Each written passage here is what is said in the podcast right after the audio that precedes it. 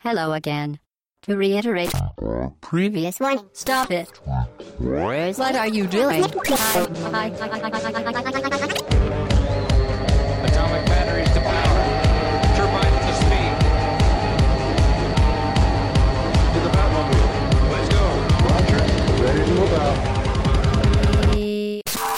Hello again, très chères auditrices et très chers auditeurs, c'est le podcast au numéro 213. Bonjour, c'est un podcast d'actualité Ouais. et avec moi j'ai Hobbs, Salut Chine, salut tout le monde. Et Alphonse. des voix des revenants. Salut tout le monde. une équipe totalement renouvelée Voilà. par rapport à la semaine dernière. Là on a fait un 100% par rapport à la semaine dernière. Toi t'étais malade, je savais pas. Oui, j'étais malade. Moi j'étais mort. Ouais. voilà. Euh, cette, cette semaine donc en actualité nous parlerons de trois jeux de civilisation 6. C'est pour ça qu'Alphonse est venu avec ses petites lunettes rondes, son nœud papillon et son livre d'histoire. Euh, de The Legend of Heroes, The Trails of Cold Steel 2. Je l'ai dit en presque bafouillant pas. T'as entendu hein? Presque. Presque bafouillant pas. Et euh, Exiles End, ou Exiles End, voilà. Que, euh, donc c'est la fin de l'exil. Celui-là, je peux le traduire en Ouais, français. On m'a- demandé de traduire euh, tous les jeux en français. Et le, la légende des héros, alors tu m'as dit c'est Traces d'acier froid numéro 2. Euh, on sait pas trop si ce sera la, une traduction validée, mais je le fais non. quand même comme ça. Vive la France, vive le Québec, vive le Québec libre, comme disait euh, comment il s'appelle Vincent Cassel dans Mérine. Non, vous avez pas vu ce film-là? Si, si, si. Ouais, voilà. Mais normalement, c'est. Non, c'est Mérine et c'est son pote, et voilà. mais- Vous savez, je fais un peu d'humour troisième degré. C'est ça. Voilà, entre-temps, il y aura de l'actualité, l'actualité en question. On rattrapera le plus musical des deux, des deux dernières Est-ce éditions. qu'il y a un gagnant? Est-ce qu'il y a un gagnant? Peut-être. M'a JB a teasé sur Twitter, alors j'ai dit, tiens. Peut-être. Peut-être pas. Euh, L'introduction, c'est fait. Le débrief. je suis en train de dire un truc. on je est fais- tellement. Alors, euh, l'introduction, le sommaire, c'est fait. Le débrief de la semaine passée ou celle d'avant. C'est vrai, on va, oui, on va faire le, le débrief de la semaine dernière déjà, ce sera, ce sera bien. Euh, oui, il y avait Mike qui avait parlé d'Overcooked, son, son petit jeu de cuisine. Ouais. Euh, et sur le forum, il y a Yodan qui précise qu'il a également aimé, hein, puisque Mike avait aimé évidemment, et enfin évidemment, non, pas évidemment d'ailleurs. Bah, si, il a été payé pour ça. Oui, mais c'est Souviens-toi, souviens-toi, c'est toi qui as géré Ah le- c'est vrai, c'est le, le gères chèque, tout ça, ouais. Euh, et donc là, euh, Yodan nous dit, avec Yodan aussi, hein, qui nous disait qu'il avait apprécié, et euh, que c'était le seul jeu que sa copine était capable de faire, et qu'ils l'ont fini ensemble, et qu'elle était pas loin d'acheter une autre manette pour y jouer avec ses copines. Ah, chouette. Donc euh, voilà, au-delà de, de l'anecdote, hein, euh, il dit quand même qu'à deux c'est top et c'était euh, important de le préciser parce que la semaine dernière, euh, Mike parlait essentiellement du jeu, de- du jeu à 4 et moi je me posais la question aussi, est-ce que c'est jouable à deux Euh, Est-ce que ça, ça marche aussi bien? Et donc a priori, hein, euh, de, de ce qu'il nous dit, évidemment ça, ça fonctionne. Pourquoi je Pourquoi évidemment encore Évidemment. c'est ça, faut, faut, faut chanter quand, ça, quand on le dit. Euh, donc la semaine dernière, oui, ils ont parlé de Shin Megami Tensei, le 4, Apocalypse. J'aurais aimé y être, hein, malheureusement, c'était pas possible. Et on a déjà eu l'occasion de le dire, mais Sprite a enregistré un podcast sur le jeu. Donc si vous voulez entendre parler plus longuement, parce qu'il pouvait pas en parler non plus 8 jours là, en l'occurrence, euh, il en parle quasiment une heure dans le podcast de Sprite. Donc si vous cherchez Lost in Localization sur Google, vous allez normalement tomber sur euh, un podcast qui en parle longuement, longuement, longuement avec Soulouf qu'on salue. Donc je vous mettrai le lien sur le forum si jamais. Voilà, Lost in Localization. c'est ça. Voilà. La question? La question. La question. Donc euh, plusieurs sociétés japonaises historiques du jeu vidéo ont débuté dans les années 50 et 60 et le jeu vidéo s'est démocratisé dans les années 70. Ouais. Donc euh, ma question, euh, je pense que vous la voyez venir, c'est euh, que pouvaient faire ces sociétés japonaises avant de se lancer dans le jeu vidéo? Parce que ce Mhm. n'était pas démocratisé. Un exemple, hein, Taito, qui a été créé en 1950, apportait des distributeurs automatiques et fut également le premier importateur de vodka au Japon. Ok. Donc c'est le genre de Ah, choses, voilà, Taito, qu'on connaît aujourd'hui pour autre chose. Donc je vais vous proposer quatre réponses et il vous faudra trouver la seule activité qui a été inventée parmi toutes les autres. Les trois autres sont bonnes. Alors, je les ai classées par ordre de création. hein. Donc en 1950, créé en 1950, Bandai était, a priori, distributeur de jouets. En 1955, Namco faisait de la production de manèges pour enfants. En 1967, Tecmo était une entreprise de nettoyage. Et en 1969, Konami fabriquait des bonbons artisanaux. Donc une de ces réponses mauvaise. Donc Konami faisait des bonbons, c'est ça? Konami des bonbons, Tecmo euh, de, du nettoyage, Namco de la production des manèges pour enfants et Bandai distributeur de jouets. Alors, Alors, est-ce que ce serait pas le plus gros, le plus facile, le Bandai distributeur de, de jouets? Bandai, distributeur de jouets, Konami, Co, Computer, quand même. Hmm. Après, ils ont pu changer de nom. Ça aussi, c'est tout à fait possible. Peut-être. Ah, on peut peut-être jouer sur les noms. Namco. C'était quoi Namco? Ça veut dire un truc? Co, Co, tu peux, avoir- tu ça peut être aussi company, tout Ah ouais. simplement, donc euh, pas forcément computer. Ils faisaient des manèges. Peut-être que c'était Namège Compagnie. c'est peut-être ça. Surtout qu'en japonais, namège se dit bien, euh, enfin, manège se dit bien manège, ouais, Ah, évidemment. ah c'est peut-être manège à l'envers, tu vois. bah oui, oui. Bah ouais, Nam- Namco. Euh, Tecmo qui faisait du nettoyage. Putain, Tecmo qui faisait du nettoyage. Konami des bonbons. Improbable, donc possible. Généralement, quand tu as une entreprise qui elle, elle va suivre un petit peu le chemin de de ses origines, tu sais, sur le loisir, des trucs comme ça, tu vois. Le jouet, tu peux te. Donc les manèges, les bonbons. Ah, Tecmo nettoie. Moi, je dis le, le plus évident. Donc pour toi, Tec- Tecmo, Ouais, Tecmo qui faisait du nettoyage. Konami pour moi. Je sais pas pourquoi. Les Konami, bonbons? les bonbons. Non, non, non, j'y crois pas. La réponse, c'est comme d'habitude, hein, elle est en C'est fin ça. de podcast après qu'on ait dit euh, tous les trucs et juste avant le plus musical. Il faut le retrouver Ouais, dans, l'ordre. Ouais, on vous donne euh, la réponse à cette question. Pour l'instant, euh, cherchez. non, ne le cherchez pas, surtout Non, oui, pas. non, écoutez. Voilà. Écoutez, écoutez ce qu'on va raconter, ça commence euh, vachement bien avec Civilisation 6.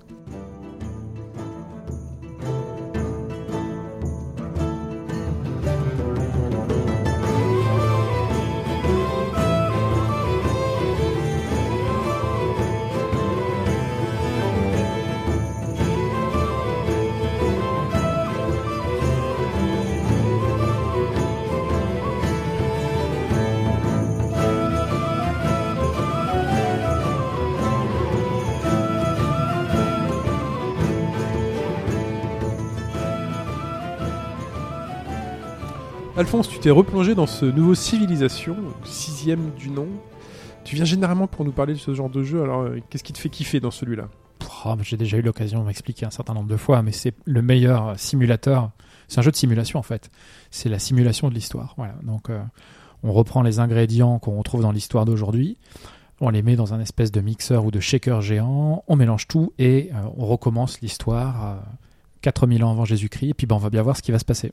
Voilà, en essayant d'identifier euh, toutes les mécaniques qui ont fait, euh, qui ont fait l'histoire et qu'on avait pu aborder notamment euh, à l'occasion d'un podcast, d'un podcast thématique. Euh, ce Civilization 6, un mois déjà, hein, sorti le, le 21 octobre, reçu Day One dans sa version collector euh, Ah oui, c'est vrai que t'avais pris la version. avec, quand même ouais. avec euh, une la boîte est jolie, Il y avait quoi dedans? Des pièces, ouais, Des pièces. Des pièces, des pièces euh, des petites pièces, tu sais, de genre- monnaie? ouais, ouais, des fausses pièces, des trucs en métal comme ça, comme- plutôt pièces des de 10 médailles, euros, en plutôt, fait, ouais. Ouais. Et puis aussi une espèce de petite euh, de petite carte là. Bon, c'était pas terrible, mais j'étais content quand même. Euh, la, la boîte est jolie, voilà, c'est tout ce qui compte.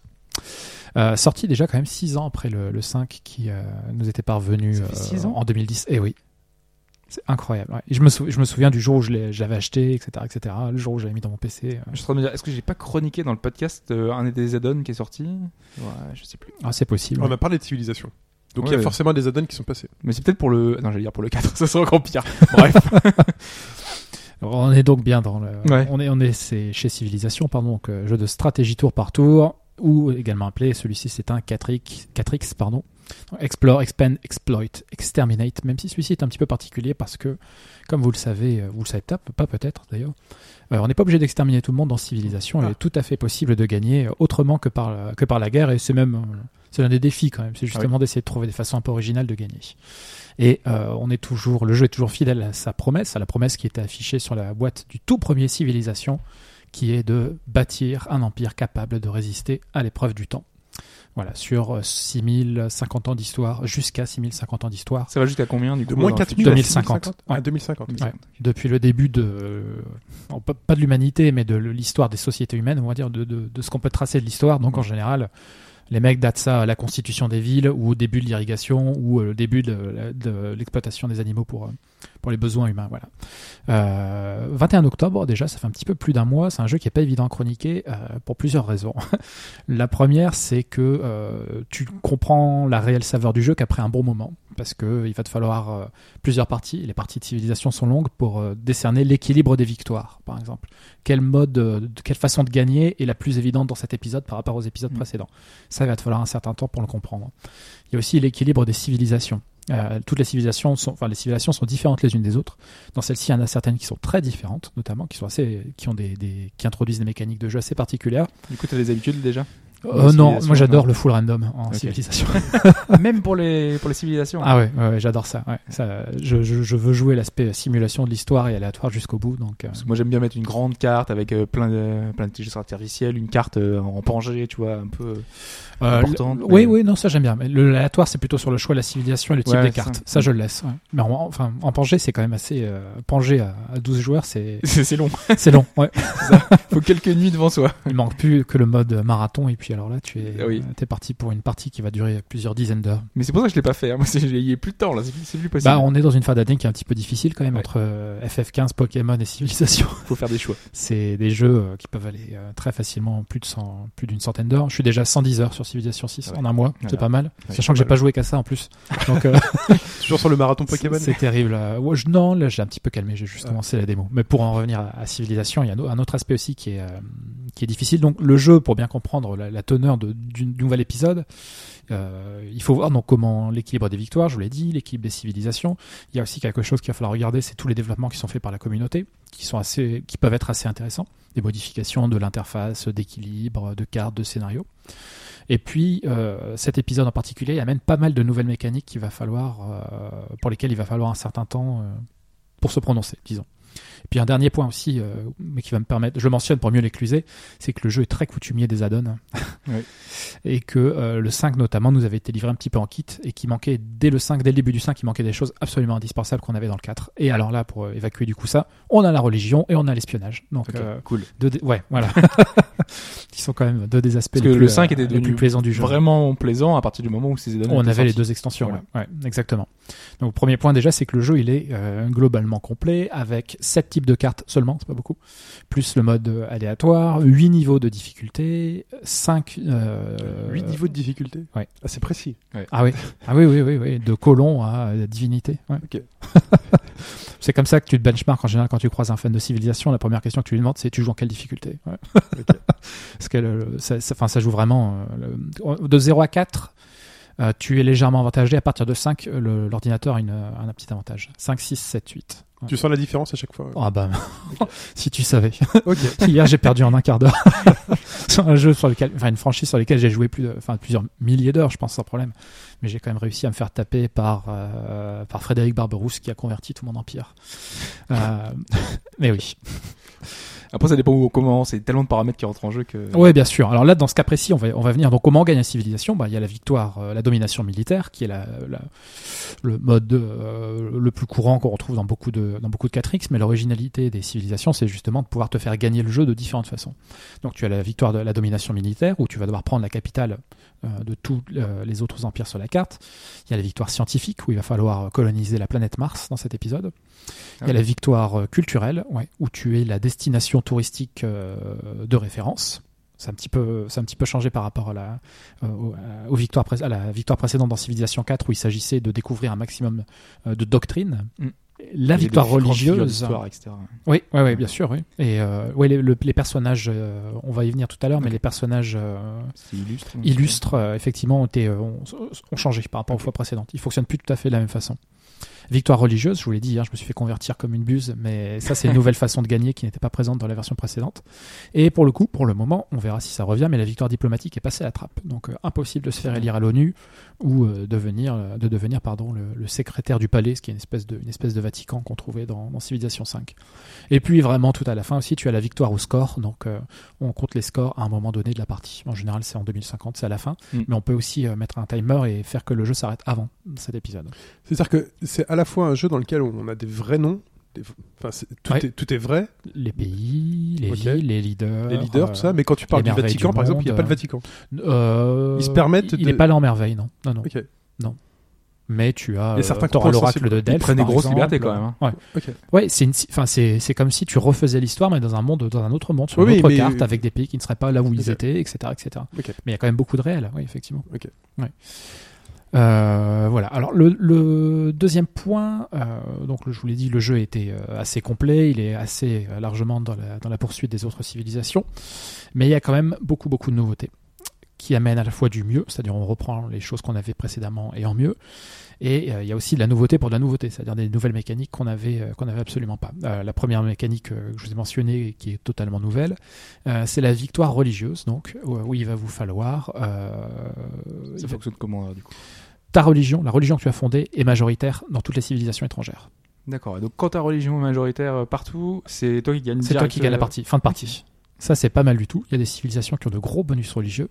Et, puis, comment tu peux aussi, convertir euh, un autre justement euh, à ton influence Alors, en générant, des en générant de la foi. dans les trucs. euh, Euh, oui, en, gén- en, le tapes en générant Tu le des. tapes, voilà. L'histoire nous dit que Tu pour convertir les gens, je faut les crois pas taper. si bien dire. Alors, comment se propage la religion? Il y a le premier aspect, c'est la création de missionnaires que Ah tu oui. vas avoir en accumulant des points de foi. Les points de foi, tu les obtiens, entre autres, et le- le- le- la façon canonique, c'est en construisant des bâtiments religieux. Et puis, tu as aussi une nouvelle unité qui est l'apôtre, qui te permet de d'étoffer ta religion. Tu sais, dans Civilisation 5, tu pouvais par exemple, euh, si tu es une civilisation qui vivait près des forêts, tu pouvais avoir au tout début, quand tu crées ton panthéon, genre euh, le dieu des forêts, tu sais, et toutes les, toutes les cases de forêt amènent plus de nourriture ou plus de bonus de production. Là, les apôtres te permettent d'obtenir de nouvelles fonctionnalités dans la religion, d'ajouter de nouvelles croyances, c'est comme ça que ça s'appelle dans la religion, mais ça permet aussi euh, de frapper les missionnaires. ouais. Les missionnaires peuvent pas se défendre, mais les apôtres peuvent tuer les missionnaires. Et les apôtres peuvent se foutre sur la gueule aussi. Donc c'est une unité, c'est d'autant plus intéressante que c'est pas une unité militaire traditionnelle, c'est-à-dire que un soldat, une unité de combat ne peut pas tuer le missionnaire, ni l'apôtre. Ah. Non, Les unités religieuses ne se battent qu'entre eux, qu'entre elles, pardon. ouais. Et il y a aussi un truc Donc qui est marrant, obligé de produire que- des unités de foi pour euh, ton, ton empire, sinon tu, tu fais. euh, Alors après, il y a d'autres mécaniques traditionnelles. Enfin, ça, c'est une mécanique. est- J'aime bien, j'aime bien quand le, la mécanique du jeu suit l'histoire. Il y a aussi le commerce, aussi tout simplement. ouais. ah ouais. Et le développement du commerce, la création de routes commerciales avec d'autres pays fait que ta religion se propage. Et ça, c'est un canal qui est, qui est plus long, hein, mais euh, qui est plus doux, mais qui fonctionne aussi très bien. Donc ça, c'est ça, c'est une mécanique qui est intéressante. Puis aussi pour l'anecdote, quand les apôtres se foutent sur la gueule, quand l'un des deux est vaincu et l'autre a gagné, eh ben, euh, euh, le gagnant voit sa religion se diffuser un petit peu, tu sais, dans toutes les villes autour. Et euh, parfois, tu peux avoir ça avec certains apôtres qui ont des, euh, des bonus particuliers. Quand ils meurent, ils laissent une relique Ouais. la relique que tu peux ensuite mettre dans une cathédrale et qui fera, qui générera du tourisme. Enfin bref, je trouve ça absolument, c'est très bien vu. Je trouve que c'est une bonne, encore une bonne lecture, une bonne lecture de l'histoire. Il y a du mieux dans quoi? Il y a du mieux également dans la culture. En civilisation, quand tu construis des bâtiments culturels, tu génères des points de culture qui te permettent euh, d'étendre les frontières de tes villes. Au début, tes villes ont des petites frontières, sauf quand tu joues les Russes qui ont un bonus euh, pour ça. Euh, là, la culture sert à toute autre chose puisque de la même façon que dans civilisation, tu as un arbre des technologies où tu construis des bibliothèques, tu génères de la science, donc après tu vas pouvoir découvrir de nouvelles technologies. Là, tu as l'arbre des dogmes qui est tout nouveau. Les points de culture vont alimenter autre chose qui est donc un arbre des dogmes. Donc tu as l'arbre des technologies pardon et l'arbre des dogmes. Ça c'est tout nouveau. Euh, c'est très bien et ça permet de dissocier vraiment la recherche scientifique de la recherche culturelle, euh, étant entendu que dans la version précédente, la victoire culturelle était très difficile à atteindre parce que les- il y a des bonus pour gagner en victoire culturelle qui te demandaient de générer beaucoup de science. Ouais. Là maintenant aujourd'hui c'est fini. Tu peux être, Ah, tu, peux, peux être relativement attardé mais euh, gagner malgré tout avec une victoire, avec une victoire culturelle. Donc ça c'est ça euh, c'est très chouette. Et puis comme je vous l'ai dit la victoire culturelle a également été revue. Et euh, bon la culture c'est le tourisme hein, dans civilisation. Bon c'est une façon de voir les choses hein. C'est d'ailleurs Civilisation fait partie de ces, de ces jeux qui permettent de réfléchir justement sur au euh, sens de les l'histoire composantes ce qui a fait l'histoire globales, euh, les grands hommes les caractéristiques des nations les lieux où les civilisations euh, sont nées Et euh. voir la lecture qu'ils en ont, c'est intéressant. hein. Ah, Même si ouais. on peut ne pas être d'accord, évidemment. alors est-ce que la France aurait gagné dans le vrai civilisation réelle? On est la première destination touristique au monde ouais. Je pense pas qu'on aurait gagné malgré tout. Alors, comment on génère du tourisme euh, avec les œuvres d'art qui sont générées notamment. Bah, tout à l'heure, je vous ai parlé des reliques, euh, qui sont un type d'œuvre d'art, mais vous avez aussi tous euh, les objets qui sont produits par les artistes illustres. Donc, ce sont des gens qui sont nés parce que la civilisation, telle ou telle civilisation, a beaucoup euh, investi dans la recherche scientifique ou dans les arts. Et bah, traditionnellement, quand tu fais ça une fois tous les, il y a une mécanique bien précise hein, dans le jeu, mais une fois tous les bah, euh, 30, 40, 50, 60 tours, ben, tu génères par exemple euh, Lévi-Strauss et euh, tu vas créer le gin, qui est une ressource de luxe par exemple. Ça c'est euh, c'est c'est très drôle. Et il y a quelque chose aussi de particulier dans les personnages illustres, c'est qu'à chaque avant tous les personnages illustres étaient euh, identiques, ils donnaient le même genre de bonus. Là ils sont tous différents et ils sont tous fonction de l'époque. Et dans l'époque moderne notamment, quand tu génères un marchand illustre, c'est Lévi-Strauss et il te donne une ressource particulière qui est le blue gin, qui est une ressource de luxe qui est rare.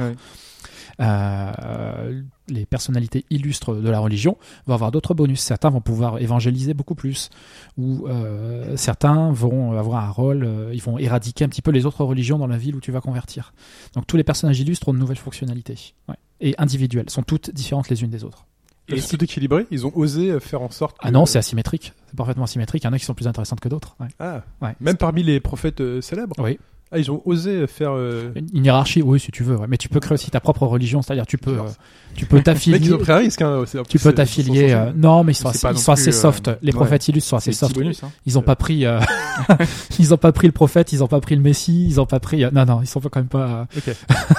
c'est des personnages un petit peu plus, pas, pas secondaires, mais moins, moins prégnants que, que les personnages vraiment, vraiment sacrés. Donc, du mieux dans la culture, euh, une nouvelle façon de gagner, également une- du mieux dans la gestion longue du jeu. Et ça, c'est important parce que le jeu, il est long. Moi, j'ai une question. Et euh, ouais, vas-y, je t'écoute. Ouais. Là, tu dis qu'on peut gagner donc avec euh, la religion, le, Ouais. le commerce, tout ça. Tu, tu gères tout ça en parallèle sur une partie ou Ouais. tu choisis au début d'une partie de dire cette partie-là, je vais plus l'axer sur tel truc et tu vas te concentrer uniquement sur cet aspect-là? C'est tout le charme des civilisations, c'est de gérer ton objectif long, la façon dont tu anticipais de gagner, et la réalité qui est que quand tu veux jouer euh, la carte culturelle avec l'Inde, donc Pacifique, Peace and Love, Mm. et qu'à côté tu as les Aztèques qui euh, sont condamnés à gagner par la... enfin pas condamnés mais qui ont une très forte incitation naturelle. Tellement gagner par la guerre, de euh. le- de l'univers autour de toi. Ah, a d'accord. que- Donc tu es obligé de t'adapter quoi. Il faut gérer les deux, il faut gérer le long et le court. Très bien. Vraiment. Après, tu peux choisir deux pistes et puis te réorienter en fonction de ce que tu ce que as commencé, même Ouais. si c'est pas l'optimal parce que généralement tu. Et dans les modes de difficulté les plus, euh, les plus aboutis, les plus avancés, en général c'est très important de se tenir à sa stratégie parce que c'est très difficile d'en changer en cours. Ouais. Tout dépend finalement des pays qui sont à côté du pays que tu as choisi, de c'est ça qui tu es, de, De- quelles- où est- quelles sont tes ressources, est-ce que tu es tout seul sur ton île, auquel cas bon, Ok. tu vas pouvoir te développer tranquillement, est-ce que tu as les Aztèques ou les Romains à côté, auquel cas bon, ça va être un petit peu plus difficile. Ok, je- faut, je euh, faut, faut bien réfléchir. Ouais. Et c'est ce qui fait le charme du jeu, hein. c'est d'avoir une idée en tête et après dire non, c'est lentement, tour par tour, et puis parfois aussi d'y revenir et de finalement pouvoir euh, t'imposer comme tu le, comme tu le voulais. Euh, donc ça c'est vraiment la gestion longue du jeu, ouais. c'est comment je, finalement je vais gagner, et après tu as la gestion courte qui est euh, qu'est-ce que je fais pendant les 10-15 prochains tours, sachant que bah, blablabla. blablabla. Les dogmes, tout à l'heure je te parlais de l'arbre des dogmes, qui est le deuxième arbre des jeux, où, Ouais. pour lequel il va falloir cumuler des points. Et bah, tout ça, ça va te permettre de débloquer euh, des gouvernements qu'on avait déjà plus ou moins. Mais euh, maintenant, en plus des gouvernements, on a également des euh, doctrines militaires, économiques et diplomatiques. Et chaque gouvernement dispose d'un certain nombre de slots d'emplacement auxquels tu vas attribuer des doctrines. Par exemple, la toute première, euh, la toute mode de gouvernement que tu as, c'est la chefferie. C'est le chef. C'est la société organisée de la façon la plus simple qui existe. Euh, Celle-ci, elle va te donner de mémoire un bonus économique et un bonus militaire. Un petit peu plus tard, dans l'histoire, tu vas avoir euh, l'autocratie, le régime autocratique, un régime un petit peu à la, à la romaine, on va dire, façon empereur romain. Ou tu vas avoir la république classique, qui est plutôt le modèle des cités grecques, par exemple. Puis un petit peu plus tard, tu auras, euh, en mode de gouvernement, euh, tu auras la monarchie ou la théocratie. Et ça, ça progresse tout seul ou tu choisis au fur et à mesure? L'arbre des dogmes. Ouais. Ouais, c'est euh. Ouais, ouais. Ah, le- les types de gouvernement viennent avec la recherche, de, pour mémoire, et les types de doctrines viennent avec l'arbre l'arbre des dogmes. ouais. Et euh, donc chaque type de gouvernement va te donner un certain type de bonus. L'autocratie, c'est très bien, plus, enfin, ça donner plus d'options pour le, le militaire. La République classique, plus d'options pour l'économie ou pour les arts. Et donc il va falloir, comme je vous dis, vous avez un certain nombre d'emplacements et vous avez des, des espèces de cartes, d'accord, qui sont valables tout le temps. Mais ces cartes sont changeables, sont interchangeables. Et alors que dans le précédent civilisation, une fois que tu as adopté une doctrine, elle était là pour de bon. Là, tu ça. peux en changer de façon extrêmement rapide. Et ça, ça amène à gérer euh, le long, c'est-à-dire le gouvernement. Je prends un régime autocratique parce que euh, je crois que je vais aller buter tout le monde. Et, Temporairement, euh, tu peux faire le, le et- switch. et euh, temporairement, tu vas dire mon ma carte, ma doctrine militaire, elle peut tout, tout aussi bien être un bonus pour la construction de défense, par exemple, ou un bonus pour la mise à jour des unités. Par exemple, la mise à jour des unités coûte deux fois moins d'or. Ah oui. Ou alors un autre bonus qui est la production des unités militaires est doublée dans les casernes. Ce genre de choses. ouais. Et ça, c'est dynamique. Tu peux le changer potentiellement, tu peux le changer à tous les tours.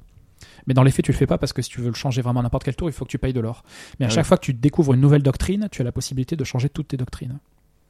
Donc tu as ton temps long, ton gouvernement, ta grosse stratégie, et tu as ton temps court qui est euh, c'est quoi la priorité du moment, et pour ça tu vas utiliser Et les dans les faits, finalement, tu le fais Ah oui, bien Ouais. sûr que tu le fais. Ah oui, oui. Au tout début de la partie, tu vas traditionnellement prendre le bonus contre les barbares parce que les barbares Ouais. sont insupportables dans le jeu. Ils sont, j'adore ça, moi. C'est, ils sont super casse-couilles, ils te niquent tous tes plans, tout ce que tu veux faire. euh, tu voulais foutre un colon là-bas, bah tu ne peux pas parce qu'il y a un camp. euh, et ils poussent très vite, ils sont euh, très injustes. Ouais. Ils sont capables de produire des unités militaires très rapidement, notamment dans les modes de difficulté les plus difficiles. Il y a toujours des cités-États?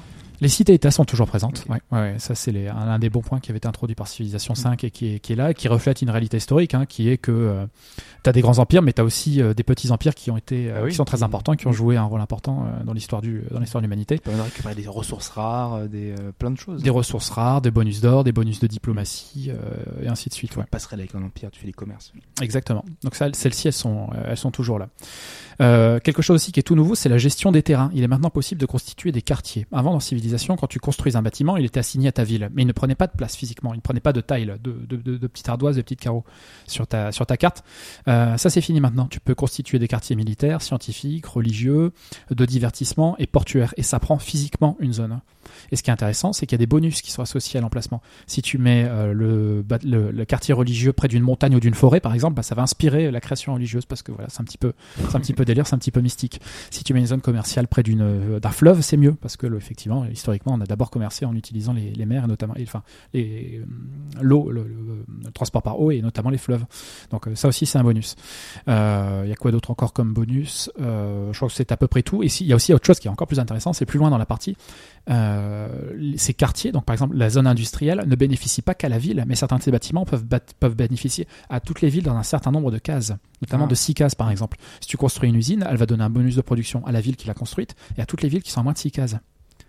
Pratique. Ah ouais, et là, il commence à y avoir un aspect un peu SimCity dans le jeu qui est, Mm. euh, qui est vachement intéressant, qui Et est J'ai très l'impression très en plus que intéressant. c'est un peu plus poussé parce que ils ont voulu, euh, de ce que j'ai, de ce que j'ai vu, hein, par exemple, Tata Capital, autour de, de son rayon de- de- d'influence, on voit des petites maisons un peu de partout, comme si elles s'étendaient euh, au fur et à mesure sur plusieurs cases.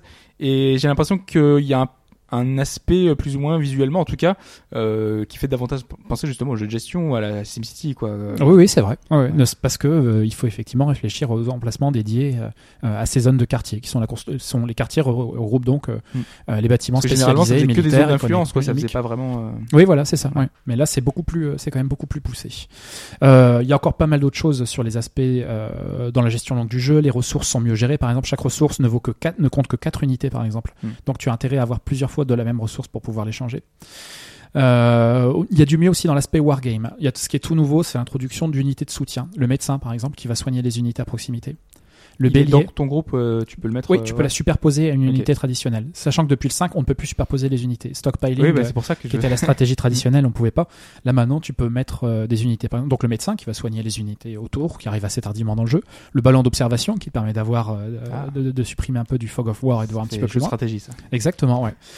L'hexagone est maintenu, euh, le carré. euh, c'était tellement une de- nouveauté intéressante. C'était tellement génial euh, que ça a été, ça a été maintenu, ouais. Une seule on unité euh, par case. Quand je t'écoute, t'as l'impression qu'on passe du macro euh, management au micro-management. euh. Ah, Il y a encore, il y a encore plus de micromanagement, ouais. Et Comment tu fais la part des choses euh C'est difficile de garder la vision longue quand t'es dans le détail. hein.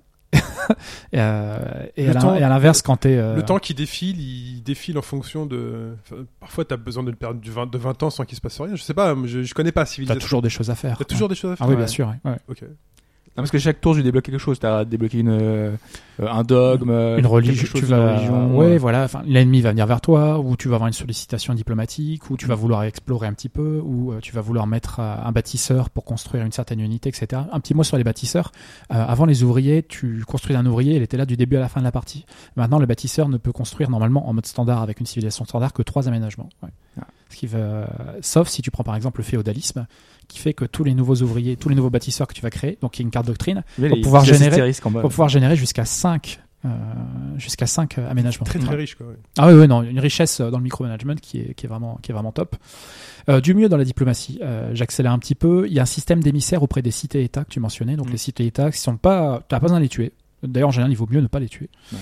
Euh, dans les Mais niveaux tu les laisses leur euh, souveraineté et donc tu les laisses euh, tranquilles. euh, Exactement. Mais tu peux devenir leur suzerain et avoir d'énormes bénéfices, donc avoir la main notamment sur leurs ressources naturelles et leurs ressources de luxe. Donc il y a encore de la diplomatie. Si tu as, oui, oui, il y a encore de la diplomatie. Mais il faut placer pour cela un certain nombre d'émissaires.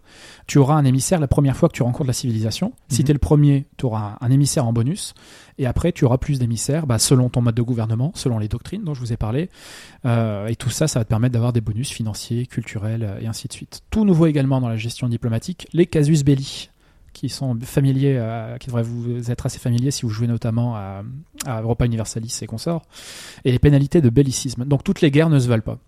Euh, Est-ce que tu déclares une guerre surprise dans les ères tardives? C'est très très mal vu. Euh, dans les ères anciennes, bon, c'est comme ça qu'on faisait, on n'était pas encore très très civilisé, c'est le cas de le dire.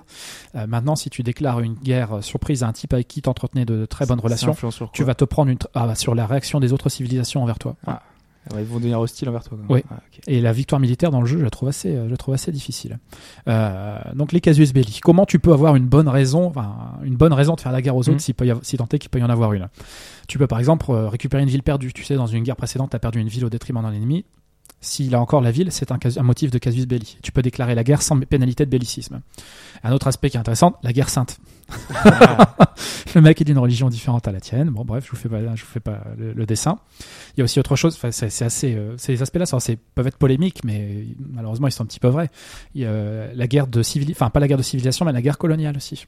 Ah. Si une civilisation affiche un retard technologique par rapport à toi qui est suffisamment important, tu peux lui déclarer la guerre en disant, euh, mais je vais, je viens vous apporter la lumière si vous voulez vous libérer. euh, de vos, de vos mauvaises croyances et je vais vous apporter la vraie vérité. Ça, c'est tout neuf. Il y a aussi une, dernière nouveauté pour l'aspect diplomatique, euh, c'est les intentions. Que veulent ou pas les, dirigeants- étrangers? Tous les dirigeants étrangers ont une intention que tu connais. Moctezuma, l'em- l'empereur aztèque, est jaloux des ressources naturelles de luxe des autres. Si t'en as beaucoup, il va, il va pas t'aimer. Ça va pas être ton pote. Et euh, il y a quoi d'autre? Pierre le Grand, la Russie, euh, n'aime pas que tu génères beaucoup de personnages illustres. À lui la gloire et les personnages qui vont marquer l'histoire. Ils en ont tous un, donc c'est un premier trait. Ce qui est intéressant, c'est qu'ils ont un deuxième trait qui est aléatoire. Euh, Ah. Du coup, la par- et que chaque tu- partie peut être un peu différente. Exactement, et qu'il faudra que tu découvres au fur et à mesure de, au fur et à mesure du jeu. Donc ça, c'est, euh, enfin, c'est une autre, euh, encore Mm. une autre dynamique qui est introduite et qui est pas mal. Si vous connaissez Civilisation, hop, si tu connais bien Civilisation, tu te rends compte quand même qu'il y a pas mal, il y a beaucoup, Oui, fait beaucoup, mal beaucoup de petites choses Ouais. qui sont vachement, euh, qui sont vachement plaisantes. Après, euh, un petit moment, un petit moment quand même pour euh, un spécial casse-couille. Il y a des choix qui sont plutôt curieux. La Grèce, par exemple, a deux dirigeants différents. Tu peux avoir deux dirigeants différents. Tu peux avoir Gorgo qui incarne Sparte ou Périclès qui va incarner Athènes. Ah, c'est pas tous les. Parce que je pensais que c'était toutes les civilisations qui avaient deux, deux, Non. deux chefs. Pas encore, mais voilà qui laisse euh, la place pour un futur DLC, j'imagine. et ça, je le Je sens et ça, ça me. Deux chefs en même temps ou d'une partie Ça à l'autre le chef Tu change peux changer. Tu peux choisir en fait. Tu peux changer. Tu peux avoir euh, et du coup, tu auras des bonus liés à la civilisation qui vont rester euh, la phalange d'Oplite, par exemple, ou ce genre de choses, ou la capacité à, avoir euh, des, euh, des relations commerciales très bonnes avec des autres cités-États, la diplomatie des ligues, euh, les ligues grecques, si tu veux. Euh, mais Périclès aura plus un bonus euh, lié à l'administration de la ville, aux arts, etc. Et Gorgo plus un bonus spartiate, donc sur la Mhm. guerre, la discipline et ainsi de suite. Donc ça, c'est moyen. Au niveau du choix des civilisations aussi, la Norvège. pff, Ouais, bon. euh, Ah, tu vas pas te faire des amis? non, mais ils ont voulu mettre un truc viking, quoi. Mais Ouais. euh, dans ce cas-là, tu mets Eric le Rouge. Enfin, tu mets, mais tu mets les, déjà, tu les appelles vikings, pas Norvège, et tu changes le leader. Les sites aussi, pareil. Bon, si vous connaissez, si Star vous, Wars, si vous jouez beaucoup à, ouais, la revanche des sites. Je savais, j'avais vu venir celle-là. les skits, S-C-Y-T-H-E. si vous connaissez un petit peu les jeux d'histoire, euh, Oui, bah oui. c'est un peuple. euh, vous êtes surpris la première fois, vous les entendez, après vous allez sur Wikipédia, vous dites ah. On a appris tellement de choses avec les Ah jeux bah vidéo. évidemment, ouais, ouais, on a appris énormément de choses. Euh, donc euh, peuple vaguement indo-européen, vaguement sud de la Russie, Iran, mer Noire, Europe de l'Est, euh, euh, des temps anciens, ils sont là. Pourquoi? Je sais pas. Parce que après tout, il manque les Pays-Bas, il manque le Portugal, il manque la Corée. Et pourquoi le Brésil est là? Putain. Enfin, je veux bien aussi, mais bon, d'accord. Ça, c'est la mention spéciale casse-couille, c'est-à-dire, euh, Ouais. je sais bien qu'il va y avoir des extensions et tous les DLC pour, comme euh, pour Catherine de développer Médicis. tout ça, quoi. C'est quand même Catherine pas- de Médicis, putain, enfin ouais, d'accord, leader de la France, Catherine de Médicis, une étrangère déjà et une régente en plus. Non, ok, ouais, d'accord.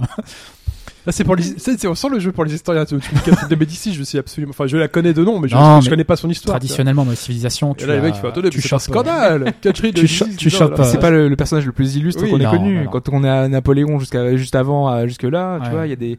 Non, mais c'est gens- c'est parce qu'on aura De Gaulle, Napoléon et Louis XIV. Voilà, c'est ça. C'est ça. Mais ça va être intéressant du coup, comme je vous l'ai dit, euh, les intentions sont liées aux personnages et le fait de nous mettre de nouveaux personnages, on aura de nouvelles intentions. Donc on aura de nouvelles façons de jouer les civilisations. Et ça, c'est ça aussi, c'est chouette. Euh, le terraforming est un petit peu bizarre par moment. J'ai eu des ressources dans des zones inattendues, euh, du café près des pôles, Ouais. enfin bref, ce genre de choses. bon, il y a peut-être du mieux à faire. Vous vous rendez compte du café près des C'est incroyable, incroyable. L'intelligence artificielle est hyper perfectible. Elle est mauvaise, notamment euh, avant le niveau de difficulté 5. Elle, elle est vraiment complètement con. Quoi. Il y a des moments où ils pourraient me, me défoncer la gueule euh, dix fois avant que je ne touche le sol et ils ne le font pas. Ça, c'est peut-être juste une gestion de la Ah, difficulté. c'est euh. parce que t'as pas mis un niveau de difficulté. Voilà. hein. J'espère. Mais en tout cas, ça peut être frustrant, je pense, parce que là, du coup, elle est vraiment très bête. Voilà, faut le dire. Euh, Alors, on peut espérer que ce soit mis à jour. hein, ça, c'est c'est des petits points. Puis bon, bah pour conclure, ça reste toujours la, la meilleure simulation de, de l'histoire de l'humanité, on va dire. Euh, beaucoup, beaucoup de nouvelles, euh, de nouvelles fonctionnalités, euh, une meilleure gestion du temps long et du temps court, avec des petits objectifs rapides à avoir, et puis ben, la grande stratégie qui est comment finalement je vais gagner cette partie. Euh, jeu plein de surprises et qui, pour ma part, euh, je, le, je, je mentionne assez régulièrement dans, dans la façon dont j'approche les jeux, j'avais fait un embargo informationnel complet sur le jeu. Donc je ne Ouais. savais pas quelles étaient les nouvelles fonctionnalités, les nouvelles civilisations, les nouvelles machins. Et ça, comme il y avait plein de nouveautés, bah, j'ai tout découvert au début et c'était absolument, euh, c'était absolument génial. Il y a bien les musiques évolutives, tout ça là qu'on. Les musiques sont évolutives, un petit peu répétitif quand même. Quand tu te prends, euh, quand tu joues la Russie et que t'entends euh, Kalinka euh, dix fois en, en une heure, t'en as vraiment plein le C'est quasiment que des reprises en fait. Même pour la France, on a plein de. de Ouais, de ce sont des chansons assez traditionnelles. Les, musiques, les musiques seront magnifiques, euh, comme d'hab dans Civilization. On est toujours bien. Euh, à chaque civilisation, on se dit ah, elles sont vraiment top quoi. Mais l'épisode d'avant, les musiques étaient déjà top, Mm. si tu veux. Donc, euh, À chaque euh, ère, tu, elles sont renouvelées en fonction de si t'as un truc médiéval et tout ça. et elles sont liées aussi à ta culture. Ouais. des, si tu prends une culture, euh, si tu prends le- la Chine ou le Japon, tu auras un type de musique. Si tu prends euh, la- euh, les Aztèques, tu auras un autre type de musique, etc. Donc, euh, Et visuellement, ouais. le côté cartoon, ça t'a pas gêné? Pas plus que ça, non. Non. Parce que j'ai découvert sur la fin et bon, ça passe. La carte aussi, la façon de représenter la carte est magnifique. Je trouve. Ouais, ça c'est joli, ouais. Ouais, ça, c'est superbe. T'as une un carte, peu, euh, ça fait, pas, ça fait. une espèce de carte en papier en fait, ouais, Mm. tu vois. Et quand tu quand tu avances dessus, tu vois qu'elle se, euh, comment dire, elle, elle- elle s'éclaire euh, un petit peu comme par magie, tu vois. Et après avec le brouillard de guerre, euh, elle se, l'ombre se reconstitue, etc. Ça, ça rend super bien. C'est pas toujours super lisible non plus, par contre, euh, la carte. Ouais. Euh, les bonus de ressources, est-ce que c'est de la plaine, est-ce que c'est du désert quand t'es euh, sur les zones de terrain, pas de terrain incognita, pardon, mais où tu as le brouillard de guerre, c'est pas Mhm. toujours super super lisible. Là aussi, encore des progrès à effectuer, je pense. Ok, ouais, moi visuellement quand même, je me dis que ce look cartoon, euh, je, je m'étais interrogé sur le fait, euh, est-ce que c'est pas pour passer plus facilement vers le côté mobile, faire un jeu qui soit directement adapté, parce que tu sais, ils, ils font des versions mobiles, ils font des versions console qui sont édulcorées, et euh, je me dis que peut-être que c'est un moyen de faire la transition plus facilement et de du type civilisation, joueur. révolution ou quelque chose Voilà, comme ouais. ça. Peut-être, c'est possible. Parce qu'honnêtement, ça touche même les personnages, et euh, je pense que Cléopâtre c'est le, le plus la, la plus moche représentation de Cléopâtre de l'histoire du jeu vidéo quoi. Mm. J'ai jamais vu une Cléopâtre aussi ratée de. Non. C'est pas top. ouais. Surtout que euh, Elle, a un le- peu, elle, a les, elle a les joues un peu gonflées, mais. euh, Ouais. C'est son asset la, la, la, la plus jolie et tout, et non, elle est abominable. Ouais, surtout que le 5 avait un style. Euh, dans le Mais 5, oui. euh, il était livré avec un, dans la version collector un, un artbook. Et les mecs t'expliquaient la façon dont ils avaient travaillé sur le jeu et l'identité visuelle qu'ils voulaient lui donner. Et lui avaient donné une identité visuelle euh, assez art nouveau, avec des trucs assez massifs, beaucoup. assez néoclassiques. Je trouvais ça, c'était génial. C'était Mm. absolument superbe. Et ça, on l'a perdu. Ah oui, d'accord, Et- les villes sont et les personnages sont très gros par rapport aux villes et tout. Ouais. ce qui- comme ça, tu symbolises les. Ouais, ouais, ouais. Mais Ok. euh, alors, y a un- le parti pris graphique, heureusement, il est pas visible sur tous les aspects du jeu. Il est visible effectivement quand tu discutes avec les autres personnages qui sont assez euh, cartoonesques. Mhm. Euh, maintenant, dans le déroulé sur la carte, etc., ça va, ça reste à peu près. euh, Tu sais, le cartoon, c'est ce qui, ce qui aussi euh, tient le plus dans le temps. C'est ce qui Peut-être. le, le moins facilement. Ouais. Quand tu- Donc, si t'as un jeu qui est amené à durer 5 ans avec des add-ons et tout. Ça passe encore bien hein, les précédents. Voilà, donc c'est Civilization 6, c'est un C'est jeu bien. de. C'est neuf, c'est Firaxis, Firaxis. et euh, 2K Games. Ouais.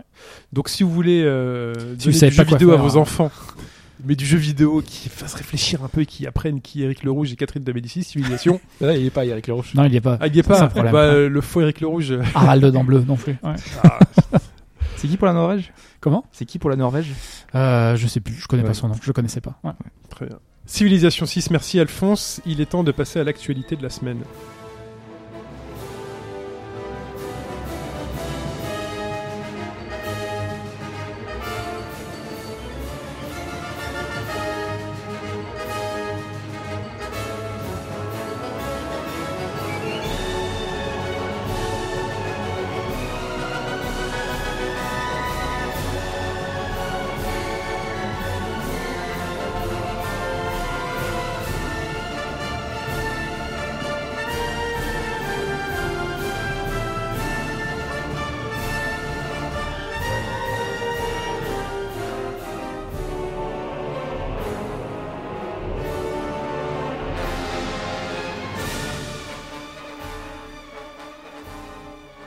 Cette actualité, euh, on la quitte avec euh, une légende. Oui, une légende, parce qu'on parle de Chris Taylor, qui est euh, le réalisateur de Total Annihilation. Donc j'ai déjà dit maintes oui, fois que c'était mon jeu préféré de tous les temps de l'histoire de l'humanité.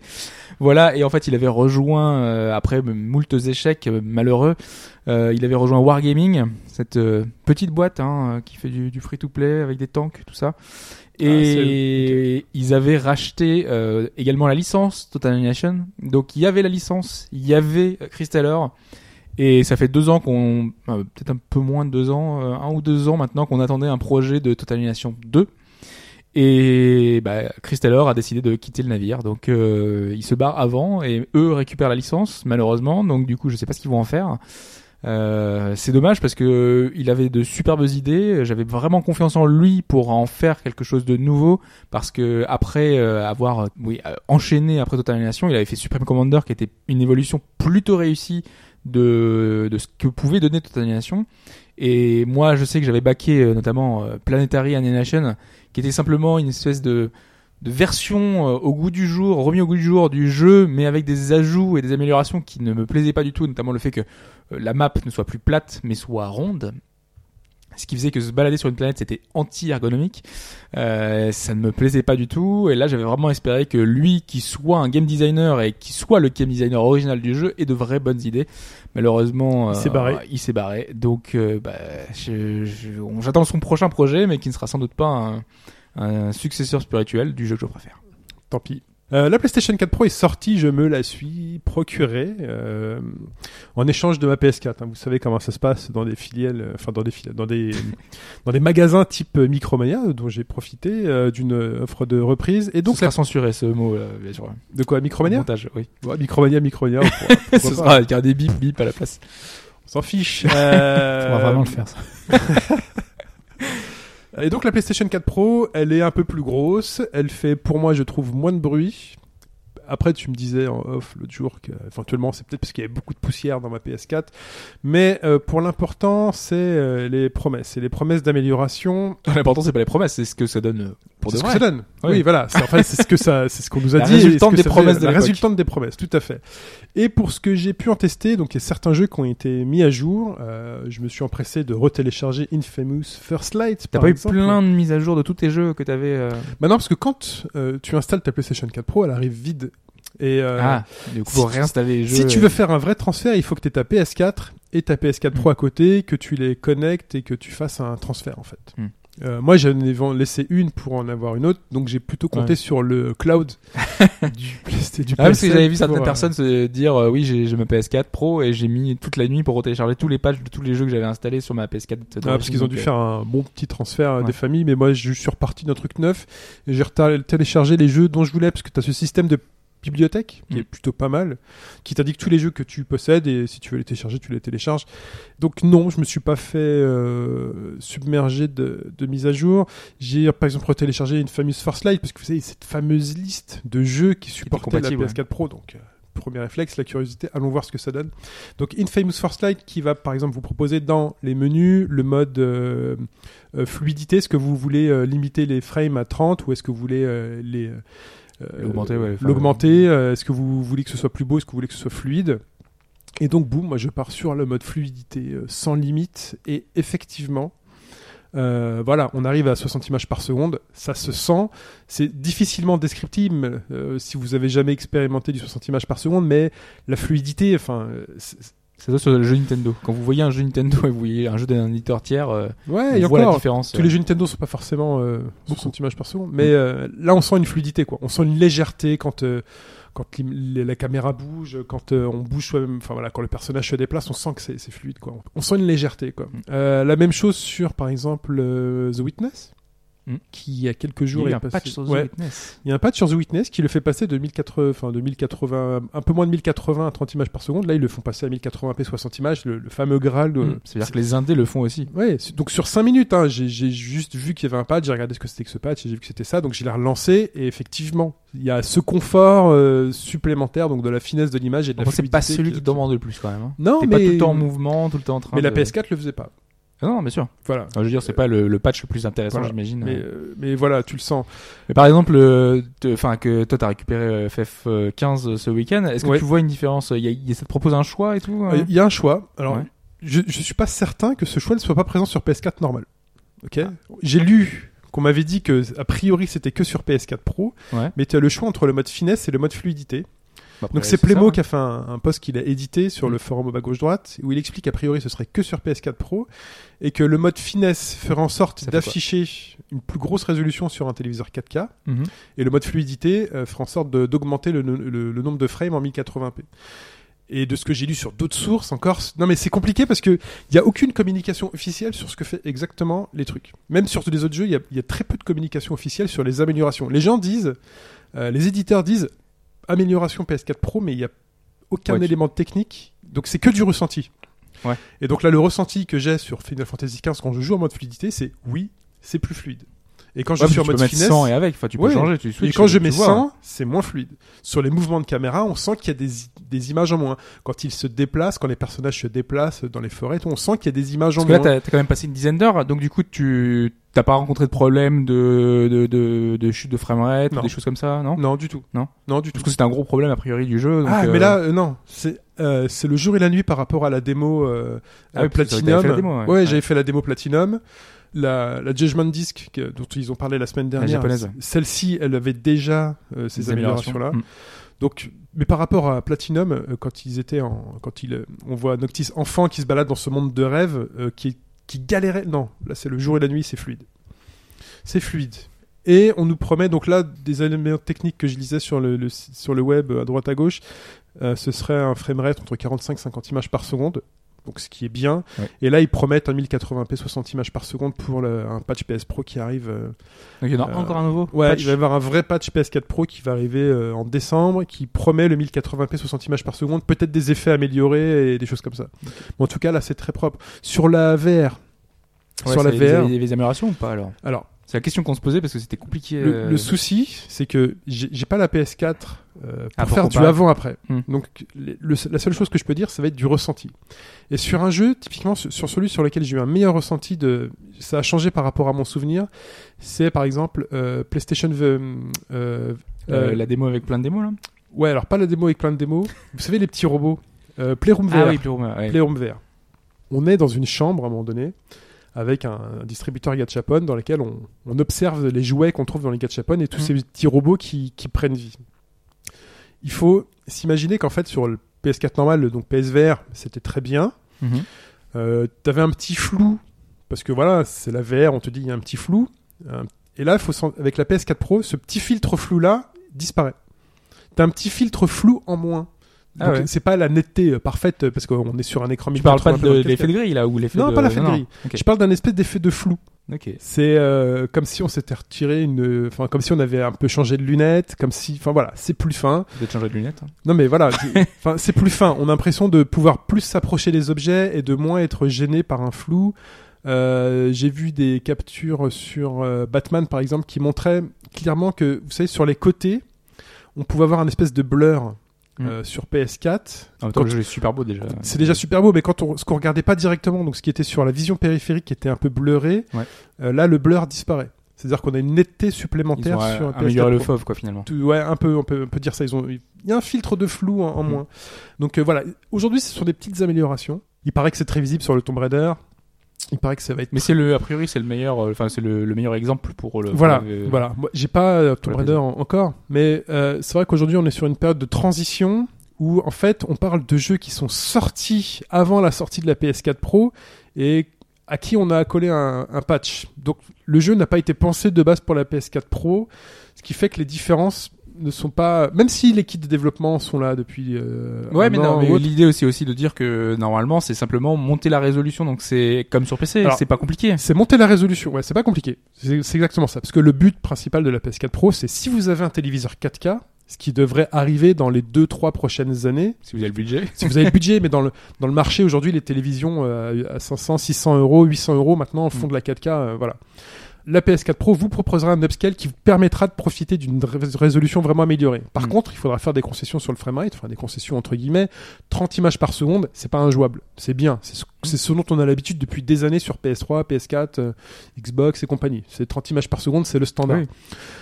Euh, là où l'apport est vraiment sympathique, c'est quand on a le, 1000 soi- le, enfin, le 1060, le 60 images par, seconde sur, euh, sur son écran 1080. Quoi. Donc si vous avez une télé 4K, vous allez avoir une plus belle résolution.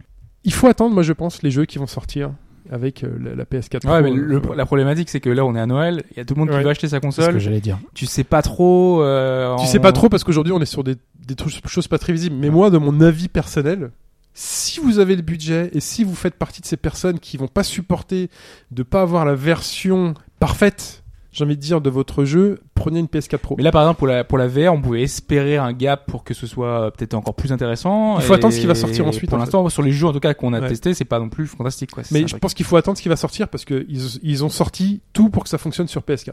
Ouais. Et tout devra sortir pour que ça fonctionne sur PS4. Ils se sont pas vraiment projetés dans un, dans, il faut qu'on fasse la Bah, différence il faut que ça fonctionne aussi sur PS4, hein, sinon Oui, je, oui. je vais me plaindre après. non, hein. il faut que ça fonctionne sur PS4. Si ça marche plus sur PS4. Tu penses que ça va faire vendre des, des systèmes pour Noël Parce que moi, de ce que, tu, de, de ce que je dis, euh, de ce que tu comprends, de ce que tu dis et que je comprends, on va y arriver. euh, la différence elle est quand même sensible pour des gens avec une bonne, euh, une bonne maîtrise du support et une connaissance assez fine du jeu. Et, et pour le grand public, c'est pas- pas forcément le, Ouais, voilà. le plus vendeur. C'est pour ça que, entre guillemets, t'as ce petit nom pro. Tu vois? Ouais, le, le pro est là pour, Ah, ils ont euh, mettre- élite quoi. voilà, c'est un peu élite, c'est pour si, pour Microsoft, c'est Ah oui, non, c'est vrai. si, Ouais, si- je si vous êtes sensible à ces sujets, à ces sujets-là, le, le nombre d'images par seconde, la résolution, vous avez une télé 4K, vous voulez des choses, ça va vous titiller et, J'ai aussi, moi aussi, en tête la jurisprudence New 3DS. fait. Oui. Oui. Euh, je, je Oui, pense, je- je pense, on je on pense avait pas des exemples soit- marquants en plus. Je Hein. pense pas que la comparaison soit tout à fait euh, pertinente, mais Non, non, mais Sachant que New 3DS, le, le souci c'est que ils, ont, ils ne proposent pas aux joueurs le, le choix. C'est-à-dire que le jeu euh, profite de l'amé- enfin, de l'upgrade technique de la 3DS, mais sans le que les jeu, jeux, en l'occurrence. enfin le jeu. Non, t'as des jeux qui vont, non, t'as- des jeux qui vont charger plus vite. Ouais, hein. Smash Bros va charger plus vite. Mais c'est simplement sur ces trucs techniques-là. Il y a des gens qui disent que sur PS4 Pro, t'as certaines, certains jeux qui vont charger plus vite. Les textures à haute résolution vont se charger plus vite. Mais ça, c'est du gain Non, mais naturel. Le truc là, c'est juste pour dire que finalement, Mais ça n'a pas été travaillé la pour. promesse qui, a été, qui était là, parce que Nintendo avait dit Ouais. que ça, pro- ça bénéficierait à beaucoup de jeux, ils l'ont pas tenu Non. sur le long terme. Non, parce que les jeux ne font pas un mode 3DS et un mode New 3DS. En tout cas, il y a des améliorations sur PS4 Pro. Euh, on va attendre le futur, euh, les futurs jeux pour voir les... si c'est plus net ou pas. Euh, L'actualité d'après, c'est la fin d'année, justement. On parlait des ruptures, des prix. Cette fin d'année, elle est un peu catastrophique pour. Enfin, pas catastrophique, mais un peu cataclysmique pour certains Oui. jeux qui voient leur prix baisser au bout de deux semaines. Qu'est-ce qui se passe? C'est une bonne question. À mon avis, il y a deux choses. C'est qu'est-ce qui arrive quand des jeux fort convenables finalement se vendent pas? Enfin, c'est c'est quand même assez. euh, Il y a- pas mal de graphes qui tournaient sur Twitter et sur Internet où on comparait les ventes des euh, de la première euh, du premier euh, du premier opus et du deuxième opus euh, après une période de, de- de temps identique. Et le jeu se vend beaucoup mieux que le premier, beaucoup moins bien que le premier. Puis après, par extension aussi, ça a été étendu à d'autres jeux, à Titanfall par exemple aussi, qui a pas Mm. marché aussi bien que son prédécesseur, Watch Dogs, qui marche moins bien que son Oh, prédécesseur. Titanfall n'a pas marché le premier non plus, donc Ouais, mais celui-là, il a encore moins marché, on a Voilà. l'impression. Watch Dogs, bon, il a pas eu le, le hype, effectivement, et toute la communication qu'il y avait eu sur le premier, qui était l'un des jeux en plus qui justifiait l'achat d'une la nouvelle génération. console, ouais. tu l'as acheté, le premier jeu que t'as acheté c'était euh, Watch Dogs pour la, Ouais. la prouesse technique. Ouais, mais, mais du coup, c'est quand même bizarre. Enfin, tu te demandes qu'est-ce ouais, qu'est-ce qui arrive quand des jeux euh, convenables ne, ne- enfin, se ratent quand même dans des proportions qui sont vraiment importantes. Il y a deux aspects. C'est un, pourquoi ces jeux n'ont pas marché, et deux, euh, c'est une bonne chose. Enfin, qu'est-ce, qu'est-ce, arrêtez de déconner sur les prix. euh, c'est, c'est, c'est le deuxième Parce que là, on parle hein. de jeux sympas en plus. Parce que Oui, Watch Dogs non, 2, non, là, c'est pas des. euh, au niveau critique, on n'est pas, c'est pas des navets. Hein. il confirme un peu, enfin, moi ce que j'avais ressenti, mais que c'était bon, quoi. Euh, Dishonored 2, enfin, les avis sont assez unanimes, quoi. C'est c'est Mm. chouette. Titanfall 2 aussi, moi il me fait Ouais. très envie. Titanfall 2, enfin voilà, et, et là, boum, ça chute, quoi. Ouais, c'est bizarre. Mais du coup, enfin, il y a Pour le plein de- consommateur, pas c'est bizarre, pour non, Noël. on l'a, enfin, bah, c'est, c'est pas dire Nostradamus, on l'avait prédit, mais c'était quand même compliqué en fin d'année de sortir autant de gros titres, euh, parfois en communiquant mal, parfois en, en faisant des choix euh, qui étaient pas judicieux comme euh, EA qui met euh, Battlefield en même temps que Titanfall. Il y a des choix stupides, euh, voilà. il y a Ouais, ça c'est une choses. lecture. Ça c'est une lecture. Il y a des mecs qui disent que finalement, y a- il y a- c'est pas une tendance. Ils disent c'est des cas isolés et ils vont dire euh, Skyrim, Skyrim, pardon, son remake marche très bien, Battlefield marche très bien, Mhm. FIFA marche très bien. Il n'y a pas de motif particulier dans l'échec de ces jeux. C'est juste des jeux euh, sont chacun des situations spécifiques. Le jeu, il est un peu décevant, ou il apporte trop peu par rapport au précédent, ou le mauvais, il y a un mauvais timing dans le lancement, ou euh, la fin d'année, elle est vraiment très difficile, ou il y a trop de jeux du même genre. Et euh, c'est vrai que c'est un pour tous ces jeux-là, tu peux cocher à côté. Et c'est vrai que c'est quand même, euh, c'est Mm. quand même assez vrai. Et puis après, tu as tous les cabinets qui suivent, euh, qui suivent le jeu vidéo, NPD, IHS, Kantar, qui vont te dire eux que euh, ce qu'on suit là, c'est les ventes de jeux physiques, mais que les ventes de jeux dématérialisés, déma- pardon, progresseraient. Ok, pourquoi pas. Mm. Et puis aussi une autre tendance un petit peu euh, de plus long terme, qui serait que finalement, euh, les gens achètent moins de jeux, mais ils jouent plus longtemps et que, euh, in fine, les, les, les- au global, le- le- les AAA se vendraient moins en volume, mais en valeur, ça resterait à peu près stable parce que euh, ils se vendraient moins d'unités au début, mais finalement, quand tu fais la somme des DLC, des microtransactions derrière, bah, les éditeurs, euh, ils retomberaient sur leurs pieds. Ouais. Mm. Je sais pas. Moi, je, moi, je, je suis plutôt sur la lecture conjoncturelle, je pense. ouais. C'est-à-dire que c'est spécifique à ces À chacun de ces titres. ouais. Je pense pas. Je pense que ces autres tendances sont vraies, mais qu'elles jouent marginalement. Ouais. Bah après, il y a aussi un marché qui est assez particulier. euh, Enfin, on avait un peu discuté avant, mais le fait que, par exemple, euh, les, les soldes des maths jouent euh, une importance capitale. Là, aujourd'hui, tout le monde attendait le Black Friday pour faire, euh, pour acheter tel ou tel jeu, euh, pour euh, même des jeux qui sortent très récemment. Par exemple, le Planet Coaster. Euh, sur le forum euh, Ashura qui voulait euh, le- l'avoir dans le Black Black Fri- Black Friday alors que ça fait trois semaines qu'il est sorti. Il voulait essayer de l'avoir déjà en solde. Ouais. C'est pas logique. Ça, c'est le, c'est le deuxième aspect. Le premier, bon, il y a des- il y a des bons jeux qui se vendent mal. C'est triste. Et le deuxième aspect qui est encore pire, c'est que la stratégie de prix, effectivement, c'est aberrant. Après, euh, on en a déjà parlé. Je pense pas qu'il y ait de juste prix pour le jeu, mais là, je trouve que ça devient franchement n'importe quoi. Et euh, moi, il y a une réponse, il y a une question que je me pose à laquelle personne ne m'a répondu. C'est qui a accepté de baisser son prix? Est-ce que c'est l'éditeur ou est-ce que c'est le distributeur? Personne ne m'a répondu à cette question pour le moment. Dans, dans- sur ces quatre jeux précisément, qui a fait ça? Il faut voir Le- le deal le- qu'ils ont, parce oui, que voilà. le quand ils achètent les jeux, ils les ont achetés à prix fixe à un grossiste qui lui-même les a achetés auprès de l'éditeur. Euh, donc le, le- distributeur, il a son euh, stock. Donc s'ils ont des accords avec le grossiste sur, euh, bah, quand on baisse le prix, bah, vous nous remboursez la différence parce que l'éditeur est ok pour rembourser la différence. Enfin, euh, Ah, là, on rentre dans des a- jeux de contrat très compliqués. Ouais, voilà, il y a deux choses. Soit le distributeur achète les jeux et s'il les a sur les bras, c'est pour lui. Et dans ce cas-là, tu peux comprendre effectivement qu'il solde assez rapidement parce que ça lui prend du rayon, ça lui bouffe du cash, etc., etc. Euh, soit il y a des, euh, soit il y a des accords effectivement entre les distributeurs, les grossistes et les éditeurs pour pouvoir avoir une stratégie de prix flexible selon les volumes. Mais ça, on ne le sait pas. Et pour moi, c'est une question qui est super importante et c'est un, immense angle mort qui fait qu'on peut pas Analyser. avoir une analyse. euh, Ouais, parce qu'on a parlé, par exemple, qu'il y avait Mirror's Edge qui était passé, mais officiellement à un prix euh, beaucoup plus bas, mais de la communication euh, des Truck Yards qui expliquait que justement ils avaient voulu baisser le prix parce que c'était euh, le jeu avait mal marché. Et Il y a des cas comme ça, effectivement, où l'éditeur communique. Euh, ici, ouais, j'ai pas l'impression que ce soit une volonté de, de par exemple, en l'occurrence de Bethesda ou d'un autre de, de, de le faire. hein. Donc, En quel cas, euh, ça sera le distributeur. ouais. Ouais. Après, tout dépend Je- des je sais pas. objectifs. Tout- euh, ouais, tout, tout dépend, dépend, des ouais. objectifs qui sont donnés, parce que peut-être même que l'objectif, euh, quand tu sors un produit, tu te fixes un objectif. Soit un objectif de, de valeur, comme le disait Alphonse, soit un objectif de volume. Et là, euh, s'ils se sont fixés un objectif de volume en disant, on a dit qu'on en vendrait, des- parce que pour nos communications aux investisseurs, on en vendrait un million à février 2017. Euh, ils regardent les courbes, ils voient où ils en sont euh, à, à novembre 2016, et ils se disent, ça marche pas. Donc le premier levier, Ouais, ça fait deux semaines.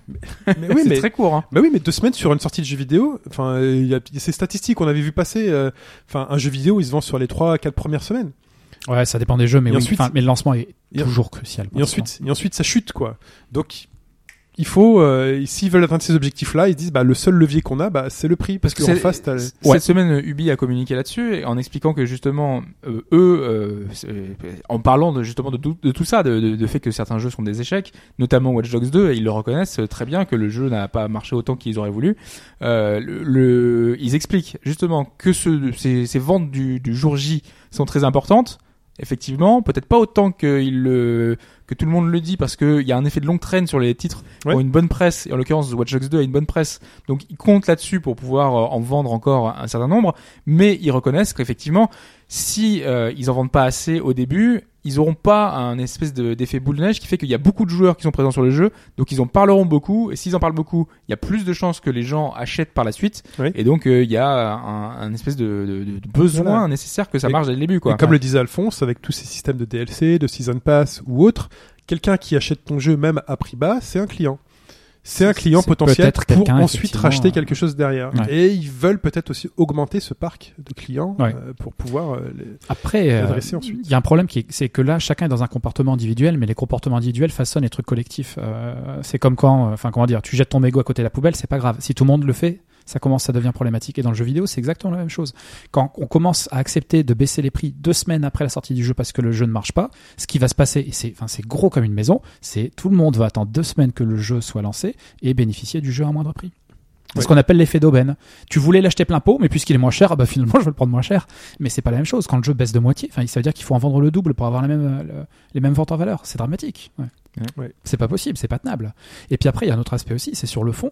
Est-ce que baisser le prix d'un jeu, c'est assez pour le relancer? Moi, je ne pense pas. Je pense que c'est assez désespéré. Je pense que ça va marginalement euh, améliorer les ventes. Euh, que, tu- que ton objectif de valeur, tu le réatteindras jamais. Et qu'au niveau global, tu introduis des dynamiques qui sont vraiment pas bonnes. Et que le message est pas le bon. Et que le message est pas Le le bon. message pas le bon. ouais. Watch Dogs 2, alors voilà, moi je serais très content parce que j'ai envie de jouer à Watch Dogs 2, je serais très content au mois de janvier, février euh, ou mars-avril de, de l'avoir à 20 ou 30 euros. Je, je serais très content parce que je sais que le jeu est bon et que c'est une super affaire pour moi d'avoir ce prix-là. Mais quelqu'un qui ne s'y connaît pas et qui va voir que le jeu euh, est à 20 euros alors qu'il vient de sortir, il va se dire mais Oui, mais c'est peut-être lié à la, à période aussi, parce que tu sais, c'est, c'est Noël, tu te dis que peut-être que c'est peut-être le cadeau de dernière minute que tu vas pouvoir offrir à, à ton enfant, hein. C'est possible, c'est possible. je pense que Ouais. tu peux aussi envoyer un message de bah finalement le jeu est moyen et enfin, ah, il baisse déjà, c'est que c'est peut-être pas super. Mais est-ce que la mère de trois enfants, elle va se poser la question, tu vois elle, Peut-être, ouais. se- elle fait, ah, le jeu il est pas cher, celui on en parle partout, j'ai vu la pub à la télé il y a, Ouais. il y a deux, il y a deux jours. C'est fort possible aussi. Dishonored 2 et Watch Dogs 2, il y a la pub toute la journée, hein, sur, euh, vous regardez sur euh, C8, euh, les chaînes de TF1, euh, J'ai pas vu. tous les trucs, il y a la, la pub qui passe, quoi. Donc, Ok.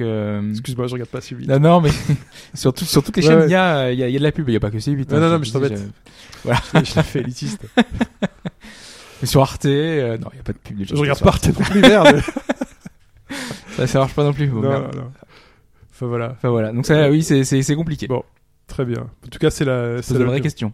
On verra, bah sinon. euh, De toute façon, c'est comme ça, c'est l'embouteillage, c'est la, grande question, ce sera que va donner FF15. Voilà, Ouais. c'est.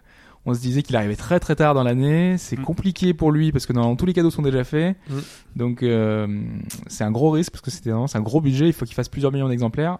À voir. Il y a aussi quelque chose, c'est juste pour clôturer, mais quand, quand on se figure le comportement d'achat des gens, il faut pas se prendre nous Comme référence, parce que c'est pas nous qui achetons marche plus pas. de jeux. Ouais. C'est comme tu dis, c'est euh, la maman ou papa ou euh, ou euh, tonton Roger qui connaît pas grand chose, qui va prendre euh, le jeu qui est en haut en, en haut du, du rayon où il est écrit c'est le jeu qui se vend le plus. Et les rayonnages en plus c'est très important. C'est vraiment les jeux qui se vendent le Dans plus la général qui distribution sont mis en physique, avant. c'est absolument Mm. capital. Quand tu vois le prix des loyers, tu te dis que les mecs ont tout intérêt à améliorer la zone de chalandise et effectivement, il faut que les jeux qui se vendent le plus soient les plus visibles et que tous les petits boulets ils aillent dans les bacs. Quoi. Voilà. Mais euh, il faut vraiment optimiser, il faut que ça tourne. Ouais. Mais euh, il, il baisse- il a baissé dans toutes les enseignes, par exemple, Watch Dogs, euh, Dishonored? Euh, Watch Dogs, je crois pas qu'on ait entendu de baisse de prix. Euh, par contre, Dishonored, ça a été retranscrit, en, en tout cas en démat, quasiment partout. En démat. Et ça, c'est horrible. Enfin, c'est vraiment. Parce qu'en physique, je sais pas, moi, si dans un Micromania, encore une fois, si le jeu a vraiment baissé. dans, plusieurs enseignes, c'est sûr. Mais dans toutes, je sais pas.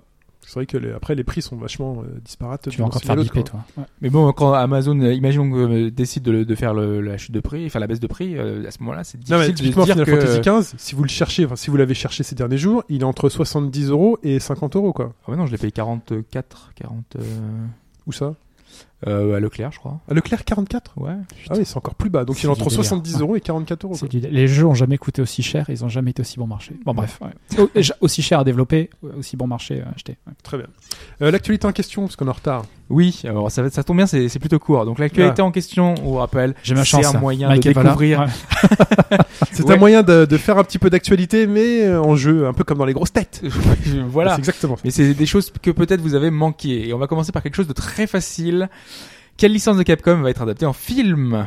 Resident Evil. Euh, C'est c'est déjà fait. Ouais, Une mais il y autre a un nouveau. licence. Ah, euh, Monster Hunter. Monster Hunter, Avec, euh, exactement. tu peux noter les scores d'ailleurs. Tu, tu, tu ne triches pas. Hein, mais- Mike, il aurait, euh, il aurait répondu. Ah, mais T'aurais même pas eu le temps de poser la question. non, mais je l'ai vu râler parce que euh, c'est Wes Anderson, c'est ça le, Ouais. le réalisateur. qui n'a jamais fait aucun bon film et qui donc on lui dit de, de faire un nouveau film Capcom parce que c'est lui qui s'occupe des Resident Evil et il y en a un nouveau effectivement qui va sortir bientôt. Bah vivement. Vivement, vivement. Euh, en plus le scénario a priori il est déjà gratiné. chasse, tu vois, dans le bouchonnois. Monster Hunter fit les inconnus. C'est ça qu'il faut faire. Le bon chasseur. le La galinette géante. C'est bon, allez, c'est parti. Alors, autre question. Qu'est-il arrivé au jeu Red Faction, sorti il y a 15 ans, Putain, je l'ai. donc cette semaine Il s'est passé un truc avec Red Faction. Un remake. Non. Il est ressorti en bundle. Non. Ils ont annoncé une Euh, suite. Ils ont annoncé une suite. non plus. Euh, Faut il, est pas- il est passé en abandonware. Non plus. Putain, J'ai lu un truc sur Red Faction il y a pas longtemps. Ils ont fait un DLC Fidel Castro, ce qu'il est mort. Non. Donc on rappelle, un Red Faction, c'était le jeu où il y avait un moteur physique qui était assez impressionnant. On et pouvait casser les murs. Détruire les murs, voilà. Ça se passait sur Mars, si je me souviens bien. Ouais, Ouais, c'était dans les mines, tout ça. ouais. PlayStation 2.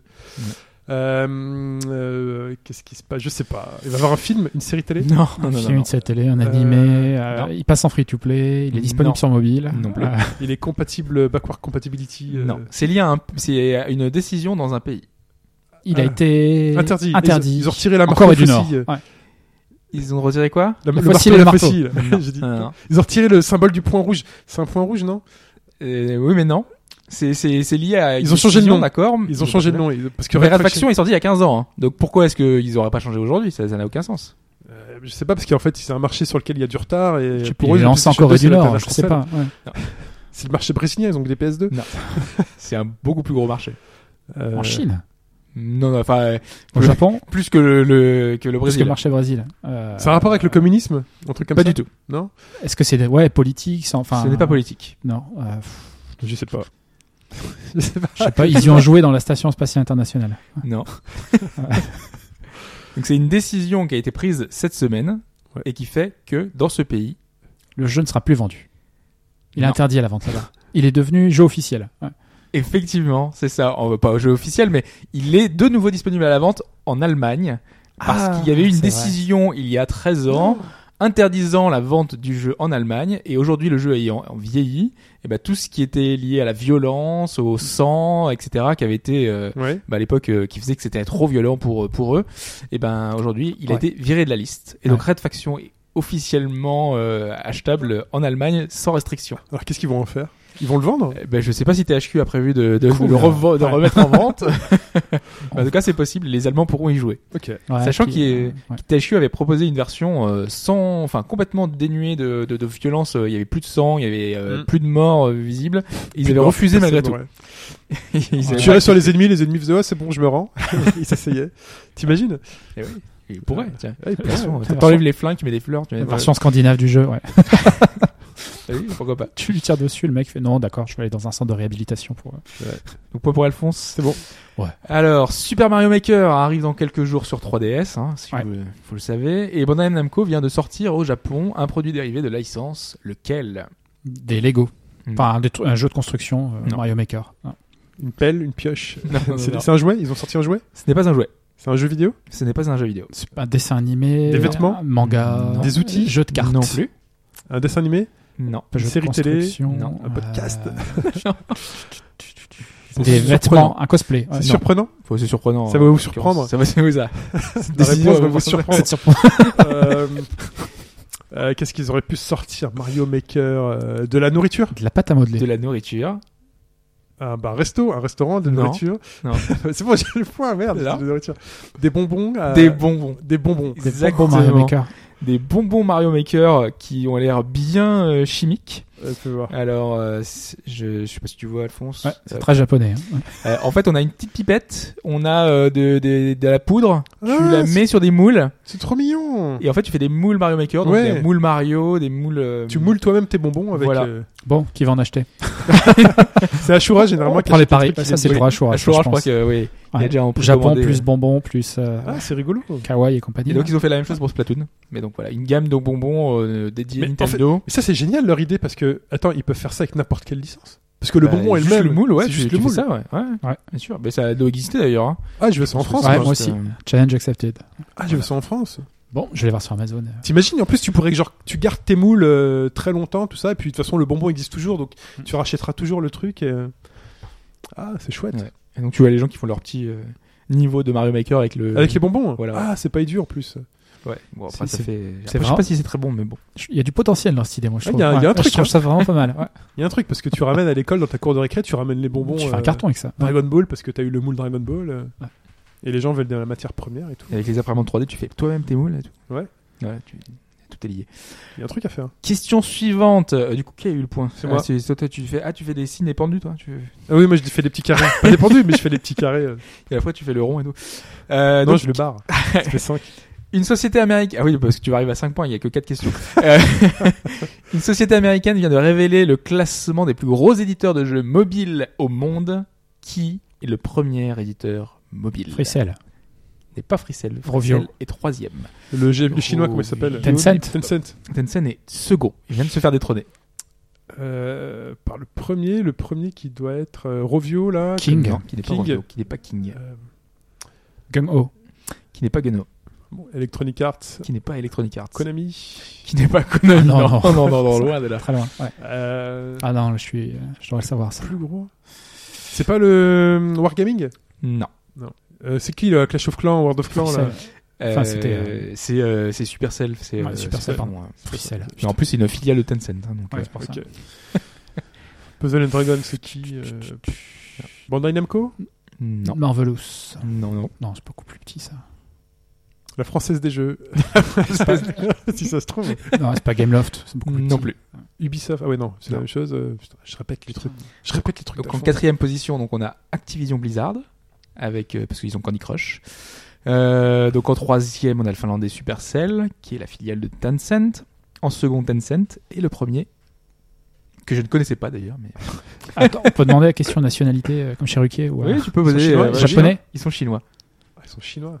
Je sais pas si du coup là, euh, bon, c'est moi c'était surtout ça. Je voulais am- vous amener à ça, mais euh, si tu connais peut-être Alphonse.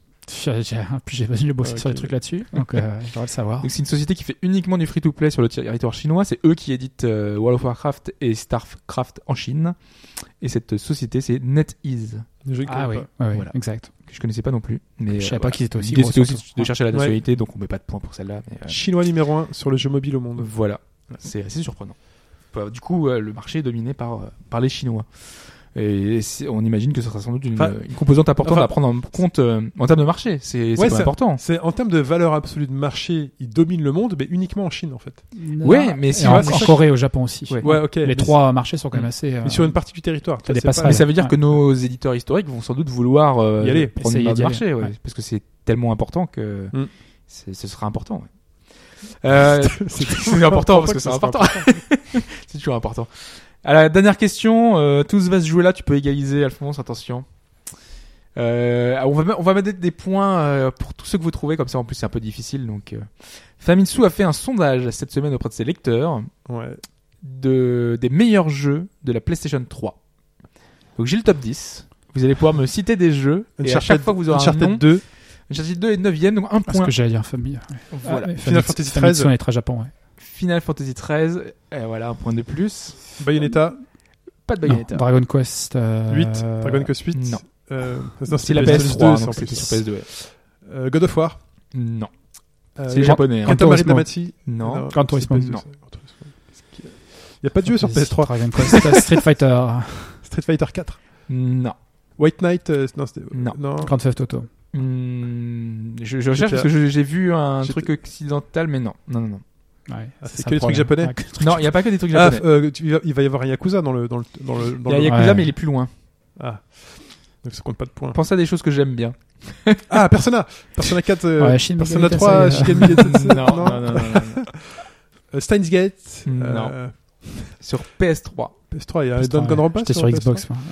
Euh, Mon meilleur jeu de la génération précédente. ah, The Witcher, euh, ça- la génération précédente, ton meilleur jeu de De la, la génération PS3. C'était lequel le meilleur jeu de Hop sur la génération précédente Dont j'ai maintes fois Mass parlé. Effect. euh, pas Mass Effect, non. Ah putain. Putain, j'ai oublié, j'ai train de voir. Ah, le stress C'est un RPG C'est un action RPG. C'est un action RPG. Oui. Euh, Nier. Nier est dans la liste, mais ce n'est pas lui. J'ai le- donc j'ai un point. Ah ouais, point, vas-y, t'inquiète. Euh, Ça va être compliqué, euh, mais là, mais bon. un action RPG. euh, Il n'a pas. Quel est le, le- le meilleur jeu de tous les temps et le, le- le plus difficile? Ah, Dark Souls Le Dark, Ah, Dark Souls, Souls, évidemment. Putain. Troisième. Seulement Ah, troisième. Seulement troisième. Euh, Et le premier est lié aux Souls Bloodborne. Non, Ah, Dragon bah euh, Demon's Souls. PS4, ouais. Demon's Demon's Souls. Souls. Boum. Ouais. Ouais, Chili se rajoute des points là. Oui, je c'est bon, c'est bon. bon, alors on va Allez, donner les, les autres. Euh, Donc, premier Demon's Souls. euh, on va commencer par la fin. Dixième, Dragon's Dogma. Et Ah oui. qui est, euh, voilà, que j'avais beaucoup aimé également. Donc, euh, neuvième Uncharted 2. Huitième, Ça, j'ai Tales fait. of Vesperia. Ça, j'avais fait aussi. Septième, Valkyrie Chronicles. Étonnant, mais pourquoi pas. Euh, sixième, Nier. Cinquième, Metal Gear 4. Ah, ah, j'ai Voilà, pas fait le Ça, on 4. aurait dû le savoir. Ouais. Quatrième, FF13. Ouais. Troisième, Dark Souls. Deuxième, surprenant, The Last of Us. Ah, j'ai oublié celui-là. Voilà. Mm. Et premier, Demon's Souls. Très bien. C'est une victoire de Chine, combien 7 à L'occasion de se rendre compte que t'as pas fait la moitié des jeux qui sont dans le top 10. Euh, Ouais, j'ai pas fait la, non, j'ai pas fait la moitié. J'ai pas fait la moitié non plus. hein. Beaucoup de trucs très japonais. C'est moche. hein. Ouais. Bah oui, c'est un top japonais en même temps. Ouais, moi, je fais rarement des RPG. Ouais. Rarement. Et il y en a pas mal. Très bien. Donc, c'était l'actualité en question. Merci, Hobbs. Belle victoire. Euh, J'en suis où? On va parler d'un jeu qui est euh, La légende des héros.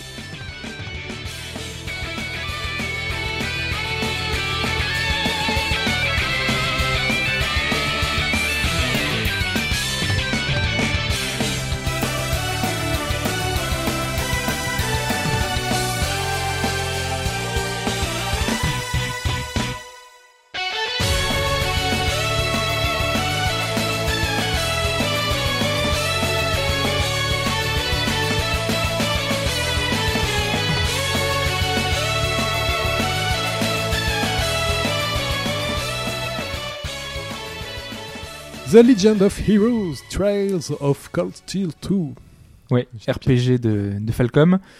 Euh, alors, Trails of Cold Steel, euh, premier du nom, on l'a chroniqué en début d'année avec Sprite, hein, souvenez-vous. Euh, donc là, Ouais. on est dans une suite directe. Donc pour tous ceux, là je, je fais le warning, qui voudraient faire le premier, je vous recommande très chaudement de zapper ma chronique. Donc je vous conseille d'avancer de 15 minutes sur votre petit lecteur. Parce qu'il y a une ou deux choses, je vais être un peu obligé de, de, de les évoquer, parce que c'est des éléments de gameplay notamment. Et le truc c'est qu'on les apprend dans le premier. En fait, c'est un peu des éléments découvertes de, de l'expérience du premier que je n'aimerais pas vous gâcher. Donc euh, voilà, je, pour pas vous priver de cette découverte, je préfère que vous euh, avanciez et quand même en deux mots hein, pour pour pour vous là qui allez peut-être avancer. Euh, en deux mots, le jeu est excellent. Euh, Falcom a tout amélioré, euh, un meilleur rythme. On a davantage de liberté, un système de combat qui est encore plus enrichi. Le jeu est toujours aussi bavard, donc ce qui veut dire gros travail d'écriture. Encore une fois sur l'univers, il y a énormément de personnages, de villes, de provinces qu'on te présente, qu'on te décrit et euh, voilà. À part une difficulté un petit peu étrange, c'est le même jeu qu'avant, en mieux. Donc voilà pour vous résumer. Hein, voilà, vous avez des, vous voulez faire le premier, vous avez tous les éléments. Maintenant vous savez et vous pouvez avancer de 15 minutes. Pour les autres, vous restez. Allez. Et si vous restez, voilà, on va pouvoir euh, en parler un peu plus euh, posément euh, sans que je vous spoil trop non plus le jeu, évidemment, c'est pas le but. hein. Donc c'est une suite directe, comme je le disais. Le premier s'est terminé sur un gros à suivre. Voilà, il y avait un énorme cliffhanger assez frustrant pour beaucoup de joueurs. Et en même temps, t'avais vécu tellement de choses, euh, parce que je sais pas si tu te souviens de la, chronique, hein, j'avais dit que les 20 premières heures j'avais failli lâcher, c'était hyper chiant, mais que le jeu gagnait énormément euh, en richesse, en profondeur, et que les dernières heures étaient hyper intenses. Et donc tous ces retournements de situation faisaient que euh, t'étais un peu dans un état d'euphorie. Ouais. Et ce qui est bien, c'est que cette euphorie, j'ai eu l'impression de la prolonger avec Trails of Cold Steel 2. Donc le début du jeu, ça démarre très vite, ça démarre très bien. Et c'est vraiment une bonne chose parce que euh, finalement, c'était un des gros défauts du premier. euh, L'introduction était trop lourde. T'avais euh, trop de choses. Donc là, tu rentres direct dans le vif du sujet, dans ce qui te plaisait. euh, Exactement. Ouais, ouais. T'as pas la phase introductive qu'on avait dans le premier, qui était euh, parce que si vous vous souvenez du jeu, hein, ça se passait dans une école. On était un étudiant qui arrivait dans une école, qui, qui prenait des cours. Il y avait un peu ce côté persona hein, qu'on avait évoqué. ouais. T'avais la découverte des camarades, t'avais la découverte de finalement des lieux, la découverte de- de- du, du monde qui t'entourait. Et, euh, c'était assez difficile, quoi. Mais ça permettait de mettre en place l'univers, et donc c'était plutôt une bonne chose au final. Le truc, c'est qu'il fallait prendre du temps, et si tu avais pas la persévérance, et ben finalement tu pouvais lâcher en cours. Mais là, ce qui est bien, c'est que vraiment directement t'es engagé dans un dans un vrai jeu. Et euh, je trouve que c'est une vraie bonne idée de pas avoir fait une grosse phase de tutoriel encore une fois, de ne pas avoir fait une phase chiante où on t'aurait représenté chaque personnage, où on t'aurait ressassé tous les événements du jeu précédent. Et puis on t'a pas fait perdre tes armes et tes, et toutes tes, cap- tes capacités. Et dans un sens, Ah. oui et non, mais parce que tu commences quand même niveau 40, donc du coup t'as quand même un niveau. Euh, t'as certaines choses que tu récupères de ta partie présente, donc tu peux intégrer euh, tu, ta partie de Bah, ta sauvegarde. On, on se doute bien qu'il faut quand même un intérêt à faire le jeu. Il faut pas que tu sois tout puissant dès le début. Voilà. euh, les trucs, ouais, mais il y a des petites choses qui sont un peu dommageables. Par exemple, euh, normalement, t'as passé du temps à euh, monter euh, l'amitié entre tes personnages, enfin le le- l'entente entre tes personnages. Mhm. Donc ça veut dire que t'as passé beaucoup de temps avec eux, t'as joué beaucoup avec eux. Ça, ça est totalement, totalement zappé, c'est remis à zéro. Donc c'est un peu surprenant, tu vois, le fait que deux personnages qui normalement se sont connus, euh, certains sont même tombés amoureux, que euh, bah là ils aient plus aucune entente. Donc euh, bon, c'est c'est ça fait partie du jeu, hein, mais euh, c'est le genre de choses qui sont un peu un peu dommages. Mais euh, ce qui est bien, c'est qu'ils ont profité de voilà du fait qu'on aménage un peu le rythme, mais tout ce temps gagné, ils, en ont profité pour améliorer le rythme sans réduire la quantité de texte. Parce que c'est un jeu qui est vraiment très très bavard. hein. Euh, c'était un, d'ailleurs c'est un des reproches sur la plupart des sites si vous regardez le, le- le- la critique, c'est un jeu trop bavard. Mais un jeu trop bavard, un jeu n'est jamais trop bavard euh, si euh, le ce qui est dit est intéressant. Ouais, si ouais. Donc euh, je, vraiment pour le coup, moi je trouve que c'est un petit peu un, un- un argument euh, euh, fallacieux et que euh, le- cette richesse qu'on a, c'est toujours un des charmes du jeu, c'est que on va nous apprendre tous les enjeux politiques du titre. Et ça c'est toujours présent, c'est que se dire que dans le premier, quand on allait euh, avec notre classe faire des, des voyages de classe dans une province, Ouais. ça avait un intérêt. C'est qu'on allait apprendre finalement des dirigeants, on allait apprendre des habitants, on allait apprendre finalement du monde qui nous entourait. Et euh, ça allait avoir une vraie, un vrai intérêt de connaître finalement tout ça parce que dans celui-ci, le fait qu'on connaisse déjà tout, on comprend très rapidement la trame et les enjeux qu'il va y avoir derrière tout ça. Il va y avoir une opposition entre deux camps, donc sans rien vous révéler. On sait si on a fait le premier et du coup, mais est-ce que le jeu reste accessible à quelqu'un qui prend le, la Non. série en. Ah, bah voilà, c'est Voilà, clair et net. Non, il faut faire. C'est pas un jeu pour les fans et les nouveaux venus en même temps. On- Sait-on jamais Bah, il y a, il y a une petite euh, option euh, dans, euh, dans le début du jeu avec euh, avec euh, le, le- le résumé du précédent et euh, les personnages, une petite description. Mais jouable, t'avais euh, une dizaine de personnages, donc déjà il faut re- te, te retaper la- le profil de tous les personnages. En même temps, c'est bien. Le jeu s'appelle, enfin, c'est un numéro 2. euh, Enfin, c'est c'est bien aussi qu'il assume le fait d'être un numéro 2 et de, de vouloir faire plaisir Ouais, à ceux qui ont fait C'est toujours difficile de, effectivement, de vouloir laisser les gens qui veulent remonter dans le bus euh, monter et euh, malgré tout rester fidèles aux, un gens d'avant. c'est un choix de, de marketing. c'est super difficile. Non, mais c'est toujours ça. Les mecs se disent, est-ce qu'on édulcore un peu le fait que ce soit un 2 en permettant aux gens de rentrer dans le train euh, facilement, ou est-ce qu'on assume un- le fait qu'on ait fait une œuvre et qu'on se dise, bah voilà, si vous voulez comprendre Matrix 2, bah regardez Matrix 1. Quoi. Ouais, ça c'est sûr. non ouais. mais tu vois, et bah Non, là, ça, si vous des- voulez comprendre le partis 2, pris, c'est jamais facile à gérer, hein. mais bon. Et c'est bien d'avoir ce Mais parti si- pris, surtout si- pour des jeux de si niche au comme moins ça. Tu as, euh, ouais. C'est un jeu de niche, hein, très- enfin, Oui. pour moi c'est un jeu de niche, donc autant y aller à fond et faire en sorte que bah, faire plaisir aux gens qui sont allés euh, sur le Même premier. si euh, au global il s'est vendu à 900 000 exemplaires dans le monde, enfin le, mal. premier, donc c'est, enfin il y a la moitié au, au Japon, mais ça veut dire quand même il y a 500 000 exemplaires qui sont vendus à, à l'étranger, ce qui est plutôt pas mal pour une licence. euh, Autant aller fonce- à la Comme fonce sur le celle-ci. Ouais, bah ouais. Alors euh, là, euh, j'ai, c'est vrai que je l'ai pas précisé, mais euh, tout, ce- qui est euh, finalement scolaire, l'environnement scolaire, a disparu. Donc ça, c'était peut-être un, côté qui avait euh, déplu à certains parce que c'était un peu redondant, le fait qu'on soit tous les jours, on doit aller à l'école, on prend des cours, on a toujours cet environnement scolaire qui faisait qu'on était trop cloisonné, on avait un rythme qui était un, un peu lourd. Tout ça a disparu et l'aspect persona finalement disparaît. Par contre, moi à la place, je vois trois nouvelles grosses influences qui sont plutôt intéressantes. La première, c'est Xenogears. Parce qu'en combat, il va être possible d'invoquer un mecha, et ça, c'est un petit peu euh, la méga classe, quoi.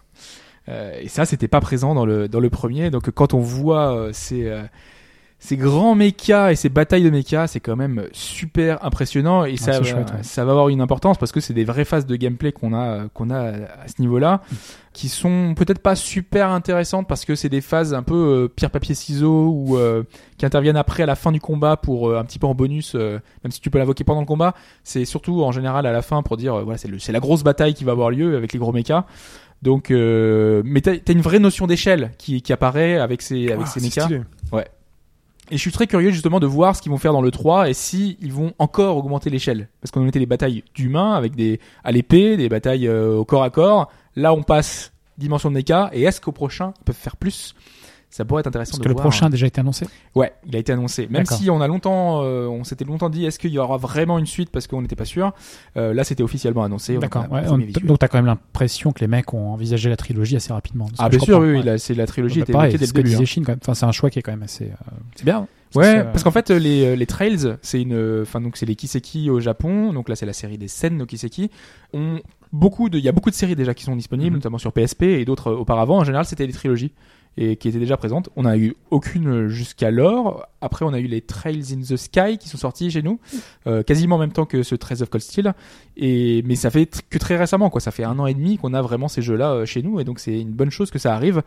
Euh, sachant que normalement celui-ci se passe en même temps qu'un autre qui n'est jamais sorti chez nous. Et il y a des liens entre les deux parce que c'est vraiment un truc politique. Donc c'est vraiment intéressant de voir euh, de voir ces liens. Il y a, un, y a un autre, une autre influence. J'ai parlé de trois influences. C'est Suikoden et là c'est assez évident je pense que Fudge sera, sera fan hein. Euh, parce qu'en fait on est amené à retrouver certains personnages du premier jeu donc beaucoup de personnages secondaires qui vivent leur vie là dans le, dans le jeu et on va devoir les convaincre de nous rejoindre Alors c'est totalement optionnel, mais ils vont venir dans notre QG et ils vont devenir des PNJ qui auront une utilité. Donc certains vont devenir euh, vendeurs, d'autres vont proposer des mini-jeux. Et donc euh, t'as une petite base, voilà, un, petit QG euh, qui va prendre vie et je trouve ça euh, assez chouette. En général, je suis assez fan des jeux qui nous permettent de recruter euh, finalement une grosse team euh, de, de plein de personnages. Je sais que par exemple mon, mon Mass Effect préféré c'est le second parce qu'on a cette, euh, cette quête de, de récupération de, de toute une équipe d'un crew euh, pour, pour ton euh, escouade. Mais euh, on a le même genre de jeu dans pas mal de RPG dont Suikoden qui font toujours un peu plus. Donc là c'est c'est plutôt réussi. Et la dernière influence c'est la saga Tales of. Donc déjà il y a des boss optionnels qui sont très très puissants sur la fin du jeu qui te permettent de récupérer les armes ultimes. C'était pas présent dans le précédent et là je trouve que c'est une bonne idée. Mais c'est surtout un élément qu'ils avaient, qu'ils avaient raté dans le premier. Je trouve qu'ils avaient raté le coche de ce niveau-là. C'est que euh, il va être possible de personnaliser tous ces personnages. Donc ça va être euh, mettre un nouveau costume, ça va être des oreilles de chat, de lapin, enfin des trucs euh, totalement cosmétiques. Évidemment, hein, il y a, un, y a un- si vous allez sur le store, euh, vous trouvez des tonnes de, de DLC, DLC. euh, de DLC payants. euh, c'est une, une évidence. Hein. Euh, mais c'est c'est intéressant parce que, enfin intéressant, c'est le fait que le jeu, euh, on peut le terminer en une fois évidemment, mais si vous voulez le platiner, il va falloir le faire au moins trois fois. Ah, quand même. Donc euh, on est sur un jeu qui fait 60 heures. euh, c'est quand même pas mal qu'on propose le fait de pouvoir personnaliser un peu tes personnages, le fait qu'on puisse les, les habiller comme tu veux, le, plus que, le fait qu'il y ait le plus de renouvellement possible d'une partie sur l'autre. Et, et ça, ça fait partie des choses qui permet ce renouvellement et qui est intéressant parce que au-delà de l'apparence, il y a quand même beaucoup, beaucoup, beaucoup de personnages. Alors de mémoire, si je dis pas de bêtises, ça doit être euh, euh, une petite vingtaine de personnages, donc euh, tous jouables, hein, dont huit nouveaux. Ça fait beaucoup et on a l'embarras du, choix, sachant que chaque personnage se joue différemment, mais vraiment différemment. Euh, Il y a trois types de personnages. Finalement, c'est les, personnages qui vont attaquer de loin, ceux de près, et ceux qui utilisent la magie. Au, sein de, chaque groupe, il y a ceux qui utilisent un arc, ceux qui utilisent un flingue, ceux qui vont utiliser une épée à deux mains, des dagues, et ce qui fait qu'il va y avoir une approche qui va être totalement différente. Euh, ensuite, au-delà de ça, c'est couplé à un système de quartz. Alors là, je vais pas rentrer trop dans les détails, mais en gros, il y a une dizaine d'emplacements sur chaque personnage qui fait qu'on peut les personnaliser avec une centaine de capacités, euh, qui va donner lieu à une espèce de, combinaison euh, multiple qui va spécialiser chaque personnage. Donc c'est très important. Il y a les Master Quartz qui permet encore de, changer. Voilà, il y a vraiment beaucoup de détails. Et euh, mais ça va permettre, par exemple, si tu veux mettre ton personnage en full esquive, donc euh, de, tu, tu vas vraiment faire un build qui est, qui est là-dessus. Si tu veux euh, un personnage qui réclame très rapidement du ton son tour, parce que c'est du tour par tour, tu vas pouvoir le faire. Voilà, tu peux vraiment régler un maximum de choses, un maximum de détails qui fait que le système de combat, c'est un jeu à système super plaisant, super riche, c'est du Falcom. Tu l'as fait sur Vita ou sur PS3 Vraiment très très bien. Moi je l'ai fait sur, P- sur euh, PS Vita, ouais. Vita, d'accord. Ouais. Euh, je sais que Sprite avait trouvé que le jeu euh, était pas terrible sur Vita parce qu'il avait acheté d'abord sur Vita. Ouais. Euh, Il avait fait le premier sur PS3 et il s'était dit qu'il allait ch- l'acheter sur Vita. Et euh, le problème, c'est un peu comme Is euh, Memories of Celta. Enfin, j'avais vu la différence sur Is, c'est le, le fait qu'il y a un- une espèce de fait de flou parce qu'en fait, il est pas sur la résolution de la Vita, donc du coup, il est upscalé. Mm. Et quand il est upscalé, il y a un espèce d'effet de flou qui Mm. Et moi, ça me choque pas du tout, par contre, sur Trace of Cold Steel. Et lui, ça l'a, ça l'a désorienté. Donc, du coup, il a, il a repris la version PS3 par la suite. Mais euh, je, moi, ça, moi, je trouve qu'il est visuellement plutôt réussi. D'accord. Ouais, Et ça se joue bien en mobilité entre guillemets, parce Ouais. que tout, Ouais, le monde, ouais. tout le monde joue en mobilité sur son canapé, donc. euh, Bah, non, à, à des sessions courtes, on va dire. Tu peux jouer une demi-heure euh, et reprendre après, mettre en pause. ouais, ouais, ouais, il y a pas de, il y a pas de problème. De toute façon, sur la Vita, oui, avec le système de, de, de veille prolongé, tout Ouais, ça, ouais, il voilà, y a plein de, choses. Euh, les combats sont pas spécialement longs, donc euh, ça passe euh, plutôt bien. Après, c'est un jeu qui est très bavard, donc du coup, si tu veux pas perdre le fil, c'est mieux quand même de suivre un petit peu sur des sessions un petit peu mais, plus longues. ouais. Mais globalement, je pense qu'on peut y jouer sans aucun problème sur des sessions un peu, un peu plus courtes. Alors qu'est-ce que je disais? Je disais oui en intro que le jeu était plus libre. Alors si je veux un peu préciser ma pensée, c'est que vers le milieu du jeu, on débloque un moyen de transport. Et ce, bah, c'était pas présent dans le premier, hein, mais euh, du coup, ce moyen de transport va nous permettre de se balader un peu où on veut. Donc avant, c'était très très linéaire, et là maintenant, on a un peu des choix. On va pouvoir faire notamment toutes les quêtes secondaires dans l'ordre qu'on veut.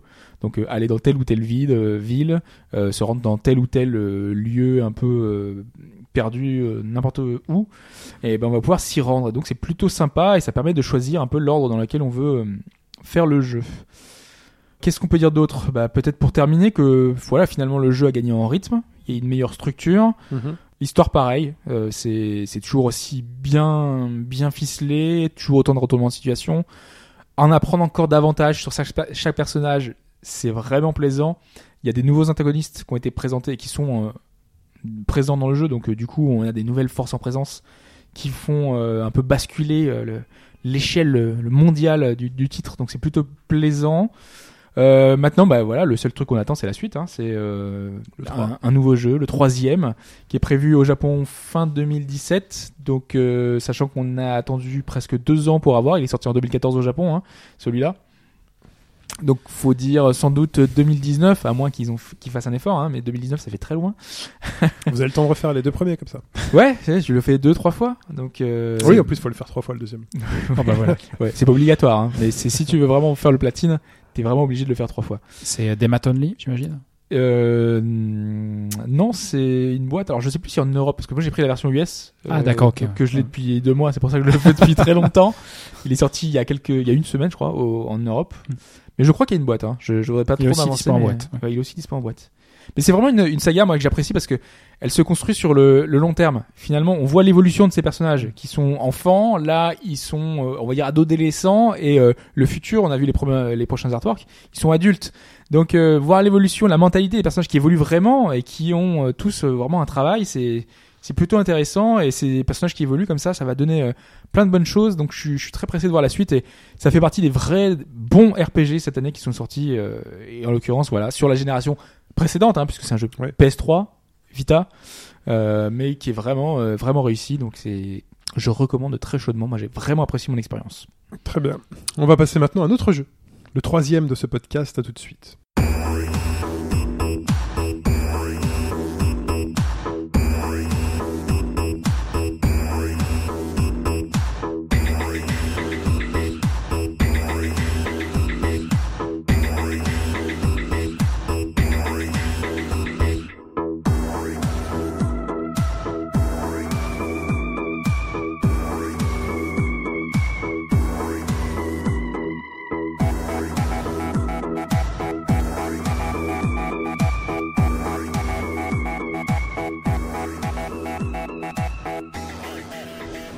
Cet extrait sonore vient de Exile's End. Euh, Ouais. Enfin, je dis end, c'est end sans End. le H parce que c'est pas la main de l'exil, c'est la fin de l'exil en anglais. Des exils même. puisque- Des exils. Euh, ouais, Non, c'est d'une exil. Oui, si on veut. Ouais. Qui est un, qui est un jeu d'action, oui, en l'occurrence, en plus, c'est vraiment une exil, mais euh, un jeu d'action plateforme 2D à l'ancienne qui est sorti euh, cette semaine sur l'eShop de la Wii U. C'est un peu comme ça que je l'ai, remarqué, mais en fait, qui est dispo depuis quelques semaines, il y a un mois, je crois. Euh, oui, le- l'eShop de la Wii U. euh, C'est est- ce que j'allais dire. T'as vraiment drôle de fréquentation. Euh, bon, ouais, il y a peut-être moins de jeux, donc du coup, tu les, ils sont plus visibles. Tu vois, c'est peut-être le... toujours les, le bénéfice des plateformes un peu plus restreintes. Ouais. C'est ça. Le contenu est plus facile à. Euh, donc du coup, oui, euh, parce qu'il est sorti il y a un mois sur PS4 et Vita, et il est sorti il y a un an sur euh, PC, euh, Windows et Mac, donc euh, ça remonte à un, un petit peu. Donc il est partout, temps. mais toi tu l'as vu sur l'eShop de la Wii U. Je l'ai vu sur les jeux de la Wii U, voilà. Comment t'as fait? T'as allumé ta Wii U? Bah, J'ai regardé les, les sorties de la semaine et voilà, c'est c'est le genre de choses pour ça. Donc pour cette chronique, je vais sortir le petit PC portable pour vous montrer un peu comment Ah, ça comment ça fonctionne. Carrément. petit, petit PC là. On fait la petite transition là, donc t'as le t'as le jeu qui tourne et puis tu peux te balader, voilà. Donc euh, si tu veux décrire, j'ai aussi montré à, à- à Alphonse euh, le- le- les images du jeu. Hein. Ouais. Donc on est sur un jeu, euh, c'est Castlevania. En, en bas à droite, Metroid. Ouais, mort. Ouais. En haut à gauche, Castlevania. Ça, on dirait euh, Kabuki Quantum Fighter. Je sais pas si vous vous souvenez sur NES, qui était une Ah, espèce de un jeu comme ça où tu flottais. euh. Donc là je suis un personnage, j'ai une espèce de- de- de- d'exo-armure, enfin d'armure. Et je suis dans un temple ancien, antique. Euh, J'avance, je monte des escaliers, je les descends. On peut sauter, qu'est-ce qu'on peut faire? On peut tirer avec un pistolet. Ouais. On peut lancer quoi C'est quoi que j'ai lancé Il y a pas beaucoup d'action. T'as dû lancer une grenade, je Une pense. grenade. Ouais. Voilà. Alors, je te laisse euh, y jouer un petit peu, comme ça tu, tu, tu joues un peu en fond. Donc ça, c'est un jeu développé à Tokyo, qui est édité par un éditeur japonais. Donc t'as vu, hein, là, au début, il y a marqué Marvelous. Ouais. Euh, donc c'est développé par une seule personne, et ce développeur, c'est un Australien. C'est bien, c'est sympa. C'est c'est, euh, Tu voyages. le côté développé à Tokyo par un Australien.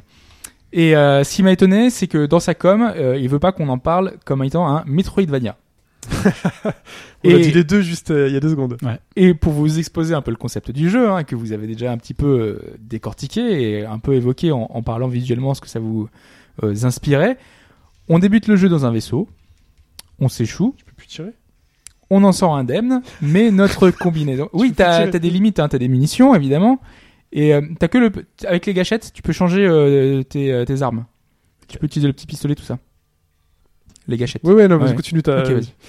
Donc euh, on s'échoue, on s'écrase. Notre combinaison est endommagée. Du coup, il va falloir la réparer et pouvoir euh, avoir les bénéfices de cette combinaison, qui va être de pouvoir respirer sous l'eau, résister aux radiations, faire des doubles sauts. Au- Aucune ressemblance avec Metroid. Aucune. Donc voilà. on se balade dans des niveaux labyrinthiques dans lesquels on va devoir parfois revenir sur ses pas pour emprunter du backtracking. Ouais. un passage qu'on n'avait euh, pas pu prendre avant parce qu'on n'avait pas récupéré le bon pouvoir de notre combinaison. Rien à voir avec Metroid, effectivement. Rien. Donc, euh, bon, je suis un peu ironique, hein, mais dans l'esprit, le jeu s'inspire peut-être davantage, et euh, je pense que tu l'as peut-être évoqué en parlant de temple, etc., de la direction artistique, notamment à Another World euh, d'Eric Chahi. Hein, c'est le fait qu'on soit un peu sur une planète inconnue, qu'on soit euh, avec des espèces, euh, une espèce belliqueuse. La première rencontre qu'on va avoir, c'est des espèces de petites limaces. Euh, aussi un espèce de chien un petit peu menaçant, agressif. Donc normalement, ça fait penser immédiatement aux premières séquences de, de Another World. Et, et voilà, c'est c'est vrai qu'il y a une vraie inspiration, et je pense qu'il s'est davantage inspiré de ça à l'origine, mais qu'ensuite, plus le jeu progresse, plus on tire et plus on va vers le Metroidvania, puisque on y est à, à fond les ballons, quoi. Euh, graphiquement, je pense que, enfin voilà, de ce que vous voyez, c'est plutôt, plutôt C'est pas mal. hein. la Super Ouais, c'est- Nintendo. C'est joli. ouais. C'est de la SNES. En plus, on voit le, tu vois les scanlines là, le petit Ouais. effet normalement euh, pour euh, pour rendre un effet. euh, Je me suis fait dasher par un ennemi. Alors attends, je vais déplacer. cathodique. je peux- Ok, et le portable qui est dé- déporté. Et donc là, il y a un ennemi qui a dashé sur moi, mais genre euh, mode violent.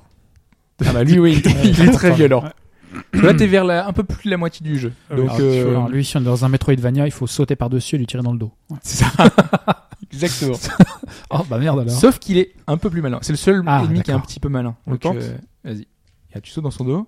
Et prêt Hop là. Ça, c'est quelque chose, c'est complètement révolutionnaire, ça s'est jamais vu ça. T'as vu, c'est incroyable. hein. Non, non, c'est joli, c'est chouette. Euh, la- L'animation fait beaucoup mieux que la Super NES quand même, hein. c'est beaucoup plus. euh, Ah non, non, la Super NES est capable de faire ça. hein. Ouais, les animations, moi, je trouve qu'elles sont pas terribles quand même. hein. La façon dont ils courent et tout, euh, tu sens que soit ils sont voulu s'imposer des limitations. euh, ouais, un effet rétro. Voilà, un effet rétro pour dire qu'il y a trois animations euh, dans du personnage. J'ai un bug à me faire. Vas-y, parle-nous de. Alors euh, oui, pour parler du jeu, au-delà, enfin, je parlais de l'aspect graphique, donc c'est plutôt réussi. Euh, Il y a des petites phases euh, qui sont assez sympas de, de cinématiques en 2D. Euh, avec les personnages qui sont en gros plan, qui se croisent en du regard, un peu comme pas mal de jeux NES euh, de, de l'époque, qui sont euh, qui sont vraiment pas mal. Donc graphiquement, c'est plutôt un jeu euh, très très correct. hein. Moi, ça m'avait plutôt donné envie quand j'ai quand j'ai vu le jeu, et donc euh, donc voilà, ça m'avait plutôt. Prends le, le soin là, c'est plutôt pas mal de le récupérer. Ça a l'air dur quand même. Bon là, il a pas C'est Shin qui l'habitude. galère, euh, ouais. Voilà, il tombe sur des méchants Ah, il qui connaît sont, pas encore Il tire pas là, le sont assez. T'as plus d'armes. Oui, t'as plus d'énergie. Là, ça utilise de la mana. Ah, ça utilise de la mana. Ouais. Je pense que j'ai raté pas mal d'explications du, du jeu qui font que je comprends pas les. Tiens, la fonce. Vas-y, joue. Voilà. Donc là, vous vous entendez pas, mais euh, bah, il peut faire continuer hein, s'il veut. Ça Non, revient au, au- Ah, en fait euh, à l'écran. Euh, ça- Il y a une sauvegarde automatique Ah, bah, super. euh, à l'écran d'avant. Il revient le mec qui dash. Donc avec quasiment plus de vie et, euh, Voilà. et tous les, les problèmes que ça comporte. Ce que vous n'entendez pas, c'est la musique. La musique, c'est Keiji euh, Yamagishi, qui est le, le compositeur euh, sacré, euh, celui de Ninja Gaiden NES, Ah. qui fait partie des, des plus belles BO de, de la NES. Donc c'est lui qui a collaboré avec le jeu et qui fait que les bandes son, la bande son est vraiment euh, très bien également. Donc là, je vous cite pas mal de choses qui sont vraiment bien hein, qui, sur, sur le jeu parce que effectivement, il y a des choses qui sont que, que je lui reproche et qu'on verra qu'on verra par la suite. Dans les bonnes choses également, il y a l'agencement des niveaux que je trouve plutôt réussi. Si tu veux appuyer sur Select sur la manette, la manette PS4, vous pouvez voir qu'il y a une petite carte. Qui ne ressemble pas du tout à celle de Super Metroid. Absolument pas. c'est terrible. Ouais. Donc voilà, on a la carte qui nous permet de voir un petit peu où sont les, les, les lieux qu'on aurait vus, qu'on n'aurait pas vus, euh, pour pouvoir revenir sur ses pas plus facilement. C'est plutôt euh, pas mal. Sachant que normalement, c'est un, c'est un remake hein, d'un d'un jeu qui était sorti il y a plusieurs années, qu'il avait déjà fait. Alphonse, c'est meilleur que moi. hein. tu sais, il se débrouille, hein, il, Ouais. il y arrive. hein. C'est pas si compliqué, euh, honnêtement. Non, non, c'est- c'est très Metroid quand même. Ouais, Ouais. Moi, ça- moi, ça me plaît, j'aime bien. Donc, Ouais, euh, ouais. Alors, ce qui est pas mal, c'est l'agencement- des niveaux. C'est qu'on va récupérer un item dans un temple. Tu vas trouver un raccourci qui va aller vers la mine, euh, qui va permettre d'accéder à une zone que tu avais euh, laissée de côté euh, précédemment euh, parce que tu n'avais pas l'item. Donc, tu y retournes. Ça te ramène dans un autre niveau. Donc, voilà, tout ça, c'est une progression euh, finalement d'une carte à l'autre qui est plutôt plaisante. Je sais pas s'il faut pas appuyer sur le l'interrupteur en appuyant sur O. Voilà. hmm. Il y a des petites choses. euh, pas bien savoir. Euh, oui, cet agencement qui est plutôt pas mal et ce qui se passe bien. Finalement, on enchaîne un petit peu euh, tous ces niveaux, tous ces euh, tous ces plans euh, de manière plutôt réussie. Mais si l'agencement est réussi, moi je trouve que ça manque un peu d'inspiration, notamment dans le level design. Ouais, c'est que- un petit peu terne hein, quand même. c'est ça. Je trouve qu'en fait, il y a une architecture des niveaux qui est assez quelconque. Tu as pas vraiment de, de travail là-dessus et tu sens que par exemple, il y, a un- il y, a, il y a un vide et pour combler le vide, bah, il a juste euh, mis euh, trois plateformes pour passer euh, derrière. Il n'y a pas vraiment de, réflexion sur la façon dont on va aborder ces niveaux-là et je trouve ça un peu dommage. quoi. C'est c'est assez quelconque. Il manque d'une vision globale sur tout ça. Et il y a un truc qui représente bien ça, ce sont les ennemis qui ont un pattern qui est un peu comme dans les années 90 quoi. Ils font une ronde sur 4 mètres, euh, ils ont quasiment aucun intérêt. Par exemple ceux, ceux que tu as détruits là, Mm. ils font juste un aller-retour gauche-droite. n'était pas là, c'était pareil. Ouais. Exactement. Donc euh, ils sont un peu ennemis euh, chair à canon et c'est un peu dommage parce que moi j'aurais aimé que ces ennemis apportent un un, un petit challenge ou euh, qui apportent euh, un élément de gameplay supplémentaire. Par exemple, euh, tu peux le voir en bas, tu as des, euh, des armes prototypes et ces armes prototypes ont une couleur. Tu as vert, euh, rose euh, et, et bleu. Il a trouvé l'arme qui one shot. euh. Mais ça va utiliser la mana, donc du coup c'est assez rapidement que tu peux ne pas les utiliser, donc c'est un peu dommage. Et c'est ça qui est un peu dommage, c'est que euh, ces armes différentes, la seule différence qu'elles apportent, c'est qu'elles touchent, enfin elles font des coups plus ou moins puissants. C'est tout. Ah. Donc Il du a coup, pas d'éléments. euh, genre, non, euh, il y a aucun élément, il y a rien euh, qui pourrait être un peu différent. Et euh, au final, c'est simplement euh, un moyen de, de taper plus fort. Le, le- finalement, les ennemis, ils sont simplement là pour pouvoir récupérer plus rapidement des consommables. Parce qu'à chaque fois que tu vas les taper, bah, tu vas gagner un peu plus de vie. Et donc, euh, avant un boss, par exemple, ce que tu vas faire, c'est que tu vas faire un aller-retour dans certains plans pour faire réapparaître et respawn les ennemis et euh, farmer les ennemis pour pouvoir récupérer des, des objets. Ce qui est un petit peu euh, dommage, quoi. Euh, Donc, euh, c'est voilà. Moi, c'est un vrai regret parce que dans le gameplay, finalement, on est dans quelque chose de tellement classique Il y a des textes qui apparaissent là. Ouais. Parce qu'il y a des énigmes, c'est ça ou... En fait, il y a une narration qui passe par les éléments du décor. Donc, euh, quand tu passes là, par exemple, devant la, la porte qui va t'amener vers un lieu euh, sacré, là, en l'occurrence, il va falloir une épée. Tu vois, ils disent quelque chose qui ra- ressemble à un, Ah, un couteau, et euh, à gauche, euh, quelque chose de rond. Et donc, il va falloir rechercher dans tous les niveaux quelque chose de rond et une épée. Que tu trouves en général assez facilement parce que euh, c'est tout droit. Ça a l'air assez linéaire. euh, malgré tout, ouais. Même si de temps en temps t'es perdu, hein, parce que c'est, il y a certaines choses qui sont assez mal fichues, qui font qu'il y a des énigmes assez tordues. Euh, il y en a pas beaucoup d'énigmes, mais euh, parfois quand il y en a, elles sont euh, plutôt euh, mal branlées, donc je trouve que c'était pas, c'était pas forcément ça, quoi. Voilà. C'est euh, un jeu qu'on aurait considéré de lambda à l'époque de la Super Nintendo. On aurait fait ah, c'est un jeu qui se la. C'est exactement ouais, euh, comme ça que je voulais conclure, c'est que je trouve le jeu très classique. Euh, je trouve le jeu trop classique. Je trouve euh, que Mais au t'as- final, euh, T'as des niveaux colorés, plus colorés que ça ou pas? Où il y a des niveaux un peu plus, il y a la forêt, il y a un laboratoire, il y, a des, il y a des choses un peu un peu différentes, mais pas beaucoup quoi. Donc ouais, parce que Ah, une araignée pour après, qui, pour ceux-là qui aiment. des images un peu Ah oui, différentes. J'ai pas vu les autres images. Honnêtement, à part visuellement, euh, cette patte graphique est plutôt réussie. euh, moi, je recommande davantage d'aller vers euh, bah, soit les originaux, c'est-à-dire soit un flashback, soit un Metroid, soit de se tourner vers les valeurs sûres dont on a parlé précédemment dans le podcast. Pipo nous parlerait de Shantae, Sprite nous parlerait de Chronicle of Teddy, qu'on avait évoqué également cette année. Maintenant, le jeu est pas très cher, c'est 9,99€. Le jeu n'est pas très long, donc il se fait assez facilement. C'est, moi j'ai mis 4 heures pour le terminer, mais il y a quand même pas mal de secrets, pas mal de bonus. Donc si vous cherchez, il y a pas mal de murs à casser, euh, des petites choses comme ça, euh, des petits éléments de texte à, récupérer. Donc c'est pas très long, c'est pas très, euh, c'est, c'est voilà, ça, ça se fait assez facilement quoi. Euh, Bon, quitte à jouer à un jeu qui se joue pour l'époque, euh, autant jouer à un vrai jeu de l'époque qui est meilleur. que ça, Voilà, moi je, moi je recommande Ouais. davantage d'aller vers des, des jeux de l'époque, sachant qu'en plus avec les Virtua Console, vous avez des, des tas de jeux qui sont, euh, qui Ah, sont remis au J'ai jamais du vu jour. non plus cette dynamique. Ouais, ça c'est les Non, plateformes. c'est c'est euh, pas mal. C'est ça a le goût du classique, mais en moins bon. Ouais. Voilà. Là, Mais avez c'est c'est pas. Alphonse qui galère Ouais, c'est pas vilain. hein. Attends, sur des plateformes. faut que je compte le nombre de 1, 2, Les plateformes qui sortent du mur. Pas. 1, 2 et 3. Ouais, c'est beau, il a le truc. Voilà. Qu'est-ce qu'il est intelligent cet Alphonse. Oh voilà, c'est, euh, Non, c'est pas mal. Ça se joue bien, mais Il lui, il lui manque un truc, une vraie personnalité peut-être. Ouais. un- C'est, c'est voilà, parce Bon. que l'histoire est pas plus pré- prégnante que ça non plus. euh, elle se termine un peu comme les jeux de l'époque, hein, c'est-à-dire que Bah, à l'époque, quand c'est tonton Roger qui vous amène ce jeu-là à Noël sur Super Nintendo, fait ah T'es très merci, content. t'es- content. Ouais. euh, T'es content, tu joues à ça et t'es content quand tu trouves un pote qui a exactement le, qui a eu le même jeu. Toi, tu te dis ah finalement c'est bien et puis ça se trouve on y aurait joué il y a, il y a 30 ans, on aurait, aujourd'hui on dirait vous vous souvenez de ce jeu, c'était pas mal quand même. hein. Bon, bah, aujourd'hui on est en 2016, ce truc-là sort. c'est c'est pas mauvais pour autant quand même. C'est pas mauvais. Non, Non, c'est- plutôt pas mal. Mais euh, Ultra classique. c'est ultra classique Et dans ce genre-là, il y a du monde et euh, il y a visiblement beaucoup mieux. Ouais, Ouais. c'est ça. C'est ultra classique. Bon, voilà. Comment ça s'appelle déjà? Exiles End. euh, c'est sur toutes les plateformes. euh, Windows, Mac, Linux, PS4, Wii U Vita. et Vita. Tu l'as pas écrit. Ah, mince. Voilà, si je pas écrit, je peux pas le lire. la réponse à la question qu'on a posée au début de podcast Ouais. sur ce que faisaient euh, les grosses boîtes de jeux vidéo d'aujourd'hui avant de faire du jeu vidéo dans les années 50-60. Euh, il y avait le choix entre Bandai qui faisait du jouet, euh, Namco qui faisait euh, des manèges, Tecmo qui faisait du nettoyage Ouais, C'est si mon choix. t'as- C'est ton choix. et Konami qui faisait des bonbons, le choix d'Alphonse. Alors on va les prendre dans l'ordre. Donc Ouais. on va commencer dans l'ordre chronologique. hein. Donc on avait Bandai, fondé en 1950. Était-il bien distributeur de jouets?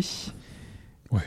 Oui. Oui, oui, oui, oui, oui. Concurrent de Nintendo alors. Principalement la vente de jouets métalliques, donc les voitures et avions, et des bouées de bain. Tu vois, Voilà. ce genre de diversifié, hein, de ce genre de choses euh, à l'époque. Et progressivement, évidemment, ils en sont revenus aux jeux vidéo parce que le jouet mène à tout. Et les jouets mènent à tout. Mm. Euh, qui voilà, Euh, Namco, fondé en 1955. Est-ce qu'il faisait de la production de manèges pour enfants? Parce qu'on est finalement assez éloigné dans un sens hein, euh, de, de l'activité. Ça, ça reste du divertissement. Tu sais, c'est euh, parce qu'aujourd'hui les bornes d'arcade, tu les trouves euh, dans les fêtes foraines, dans Oui. là où il y a des manèges. Donc du coup, c'était un endroit supplémentaire dans lequel tu demandais aux gens de mettre des sous pendant qu'ils s'amusaient. C'est vrai. Là, en l'occurrence, Namco faisait bien des manèges pour enfants. Et euh, le lien avec le jeu vidéo qu'ils ont eu, alors c'est pas directement avec l'arcade, euh, ils ont acheté la division japonaise d'Atari en 74. Ah, Et voilà, ce qui leur a permis de mettre un pied euh, à l'étrier et de se mettre dans le jeu vidéo. Donc Namco, hein, avec Ridge Racer, tout ça par la suite. Bien plus tard, avec la PlayStation. ils ont maintenant ils sont avec Bandai. Et maintenant, deux euh, premiers. Bandai Namco, effectivement. Tecmo. Tecmo, 1967. Entreprise de nettoyage, ça t'a fait bondir. Ouais. C'était assez surprenant. Est-ce que c'était le piège? Est-ce que c'était l'activité la plus éloignée et finalement la plus, la moins raccord? Eh bien, Tecmo était bien une entreprise de nettoyage. C'est incroyable. Alors raconte-nous ta l'histoire ou pas? Alors, j'ai pas l'histoire précise. Je sais juste que hum, ils ont euh, investi quelques années plus tard dans le jouet puis dans l'arcade. Donc, euh, il y a une, une progression comme ça. Ils ont diversifié euh, leur- leurs activités. Mais voilà, par défaut, euh, apparemment, euh, le, son, son, son créateur a voulu euh, lancer dans le entreprise de nettoyage. En fait, ça a papa- marché. Et donc, le papa sont- PDG meurt, le fils reprend. Il fait franchement va ça me fait ça. chier le nettoyage. Je vais faire comme les autres à côté là, les Nintendo. C'est une caractéristique assez récurrente quand même des boîtes, de, des boîtes japonaises, c'est d'avoir des activités, d'avoir conservé des activités très diverses pour des raisons X ou Y. Ouais. Donc ça, ouais, ça m'étonne moyennement qu'une boîte euh, de jeux vidéo puisse avoir un profil aussi original. ouais. Ils font toujours du nettoyage ou pas? Ah, j'ai- ce serait une question à se poser, et voir de Pourquoi ce- pas, ouais. quelles sont les activités qu'ils ont aujourd'hui. Mais oui, Tecmo aujourd'hui, on les connaît plutôt pour autre chose. Euh, il faut- il faut toujours du nettoyage d'une Ouais. certaine manière. Dans les moussous, ça nettoie. voilà. ça nettoie à, à grande eaux. Euh, Konami, du coup, euh, qu'est-ce qu'il faisait s'il faisait pas du bonbon, d'après vous? Euh, Qu'est-ce qu'ils faisaient s'ils faisaient pas du bonbon, Konami? Des livres, des BD, des mangas? Non. Des, euh, des jouets? Du C'est karaoké. pas du jouet, du karaoké, enfin du jukebox. En fait. Ah, C'était une société de location et de réparation de jukebox. Donc euh, voilà, et petit à petit, ils, ont, ils sont allés de, de l'arcade et euh, Ce qui reste lié. ouais. exactement. Mm. Ouais. Intéressant. Intéressant. Mais vraiment, euh, Tecmo qui faisait du nettoyage, c'est intéressant ça. Et euh, c'est cool parce qu'on s'intéresse très souvent dans les ouvrages. Voilà, Nintendo, voilà, on connaît tous. Voilà, ils faisaient des jouets, jouets, des jeux de euh, cartes, cartes. tout ça. Voilà, on le sait. Mais c'est vrai que les autres aussi ont une histoire. Elles sont pas toutes nées dans les années 80. Et euh, merci pour cette question. Voilà. Très intéressant. appris plus. Le plus musical. Alors, euh, plus- qu'est-ce qu'ils ont fait la semaine dernière? J'ai pas fini de l'écouter la semaine dernière. Ils ont annoncé les, le, le- Ils ont donné le, le Le nom, nom du, Ils ont donné du le jeu, ouais. Bon. Donc vous, ils savent déjà que c'est, euh, je ne sais plus d'ailleurs. donc c'était Final. Fantasy Tactics. Ah oui. Donc Ouais, on va déjà refaire dans, dans, dans cet ordre-là. Euh, euh, Final Fantasy Tactics. Dommage pour. Frédéric. Excellente musique. hein. Comment? Excellente musique. Excellente musique, ouais. Ouais, mais j'en ai eu plusieurs. là. Il y avait euh, L.A. Noir aussi qui était tombé euh, il y a quelques semaines. Oui. Ouais. Ouais. Donc dommage pour Frédéric qui avait répondu Final Fantasy 12. Dommage pour euh, Yodan qui a répondu Tactics Ogre. Matsuno. hein. Ça tourne autour. Ouais, ouais, Dommage Matsuno pour aussi. euh, ouais. Xix ou XYX qui a répondu Vagrant Story. Matsuno Ah, toujours. Et Dune qui m'est fait qu'il espère qu'il a eu un demi-point pour Final Fantasy Dissidia. Malheureusement, Oh non. c'est non. Euh, et donc, qui a eu des bonnes réponses euh, la semaine passée Euh, Donc, c'était Dritz avec un point, Chris un point, Gabora un point, Midgard, Kola 1 point, Panzerodin 1 point, Robert Glucose 1 point et Donc, qui met ses. 3 points. Donc ça fait 3 points. Qui met ses 3 points. Et donc l'extrait sonore de la semaine dernière, bah, c'était ça.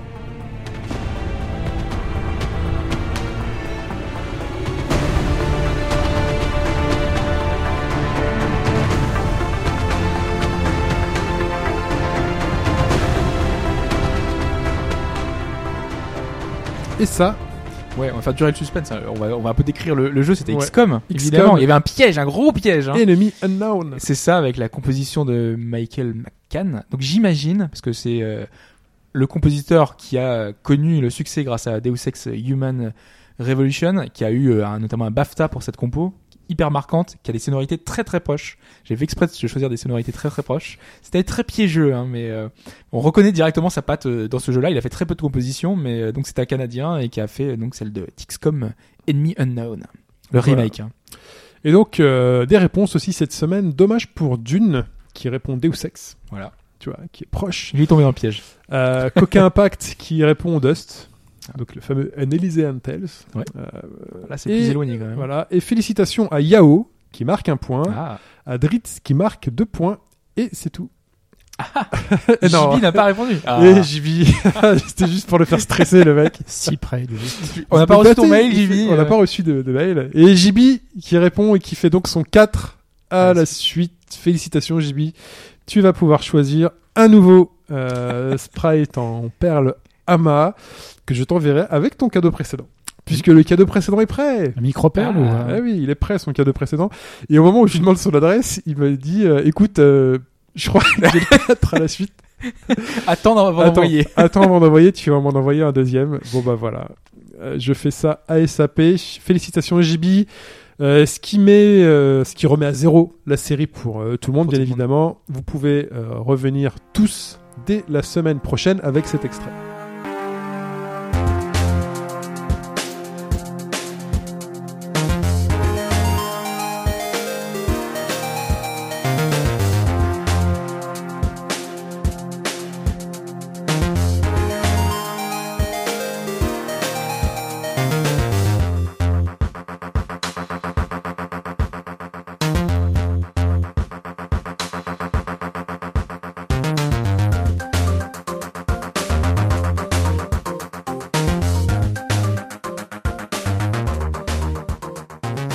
Avec cet extrait. Il faut pour répondre m'envoyer un courrier électronique, un email à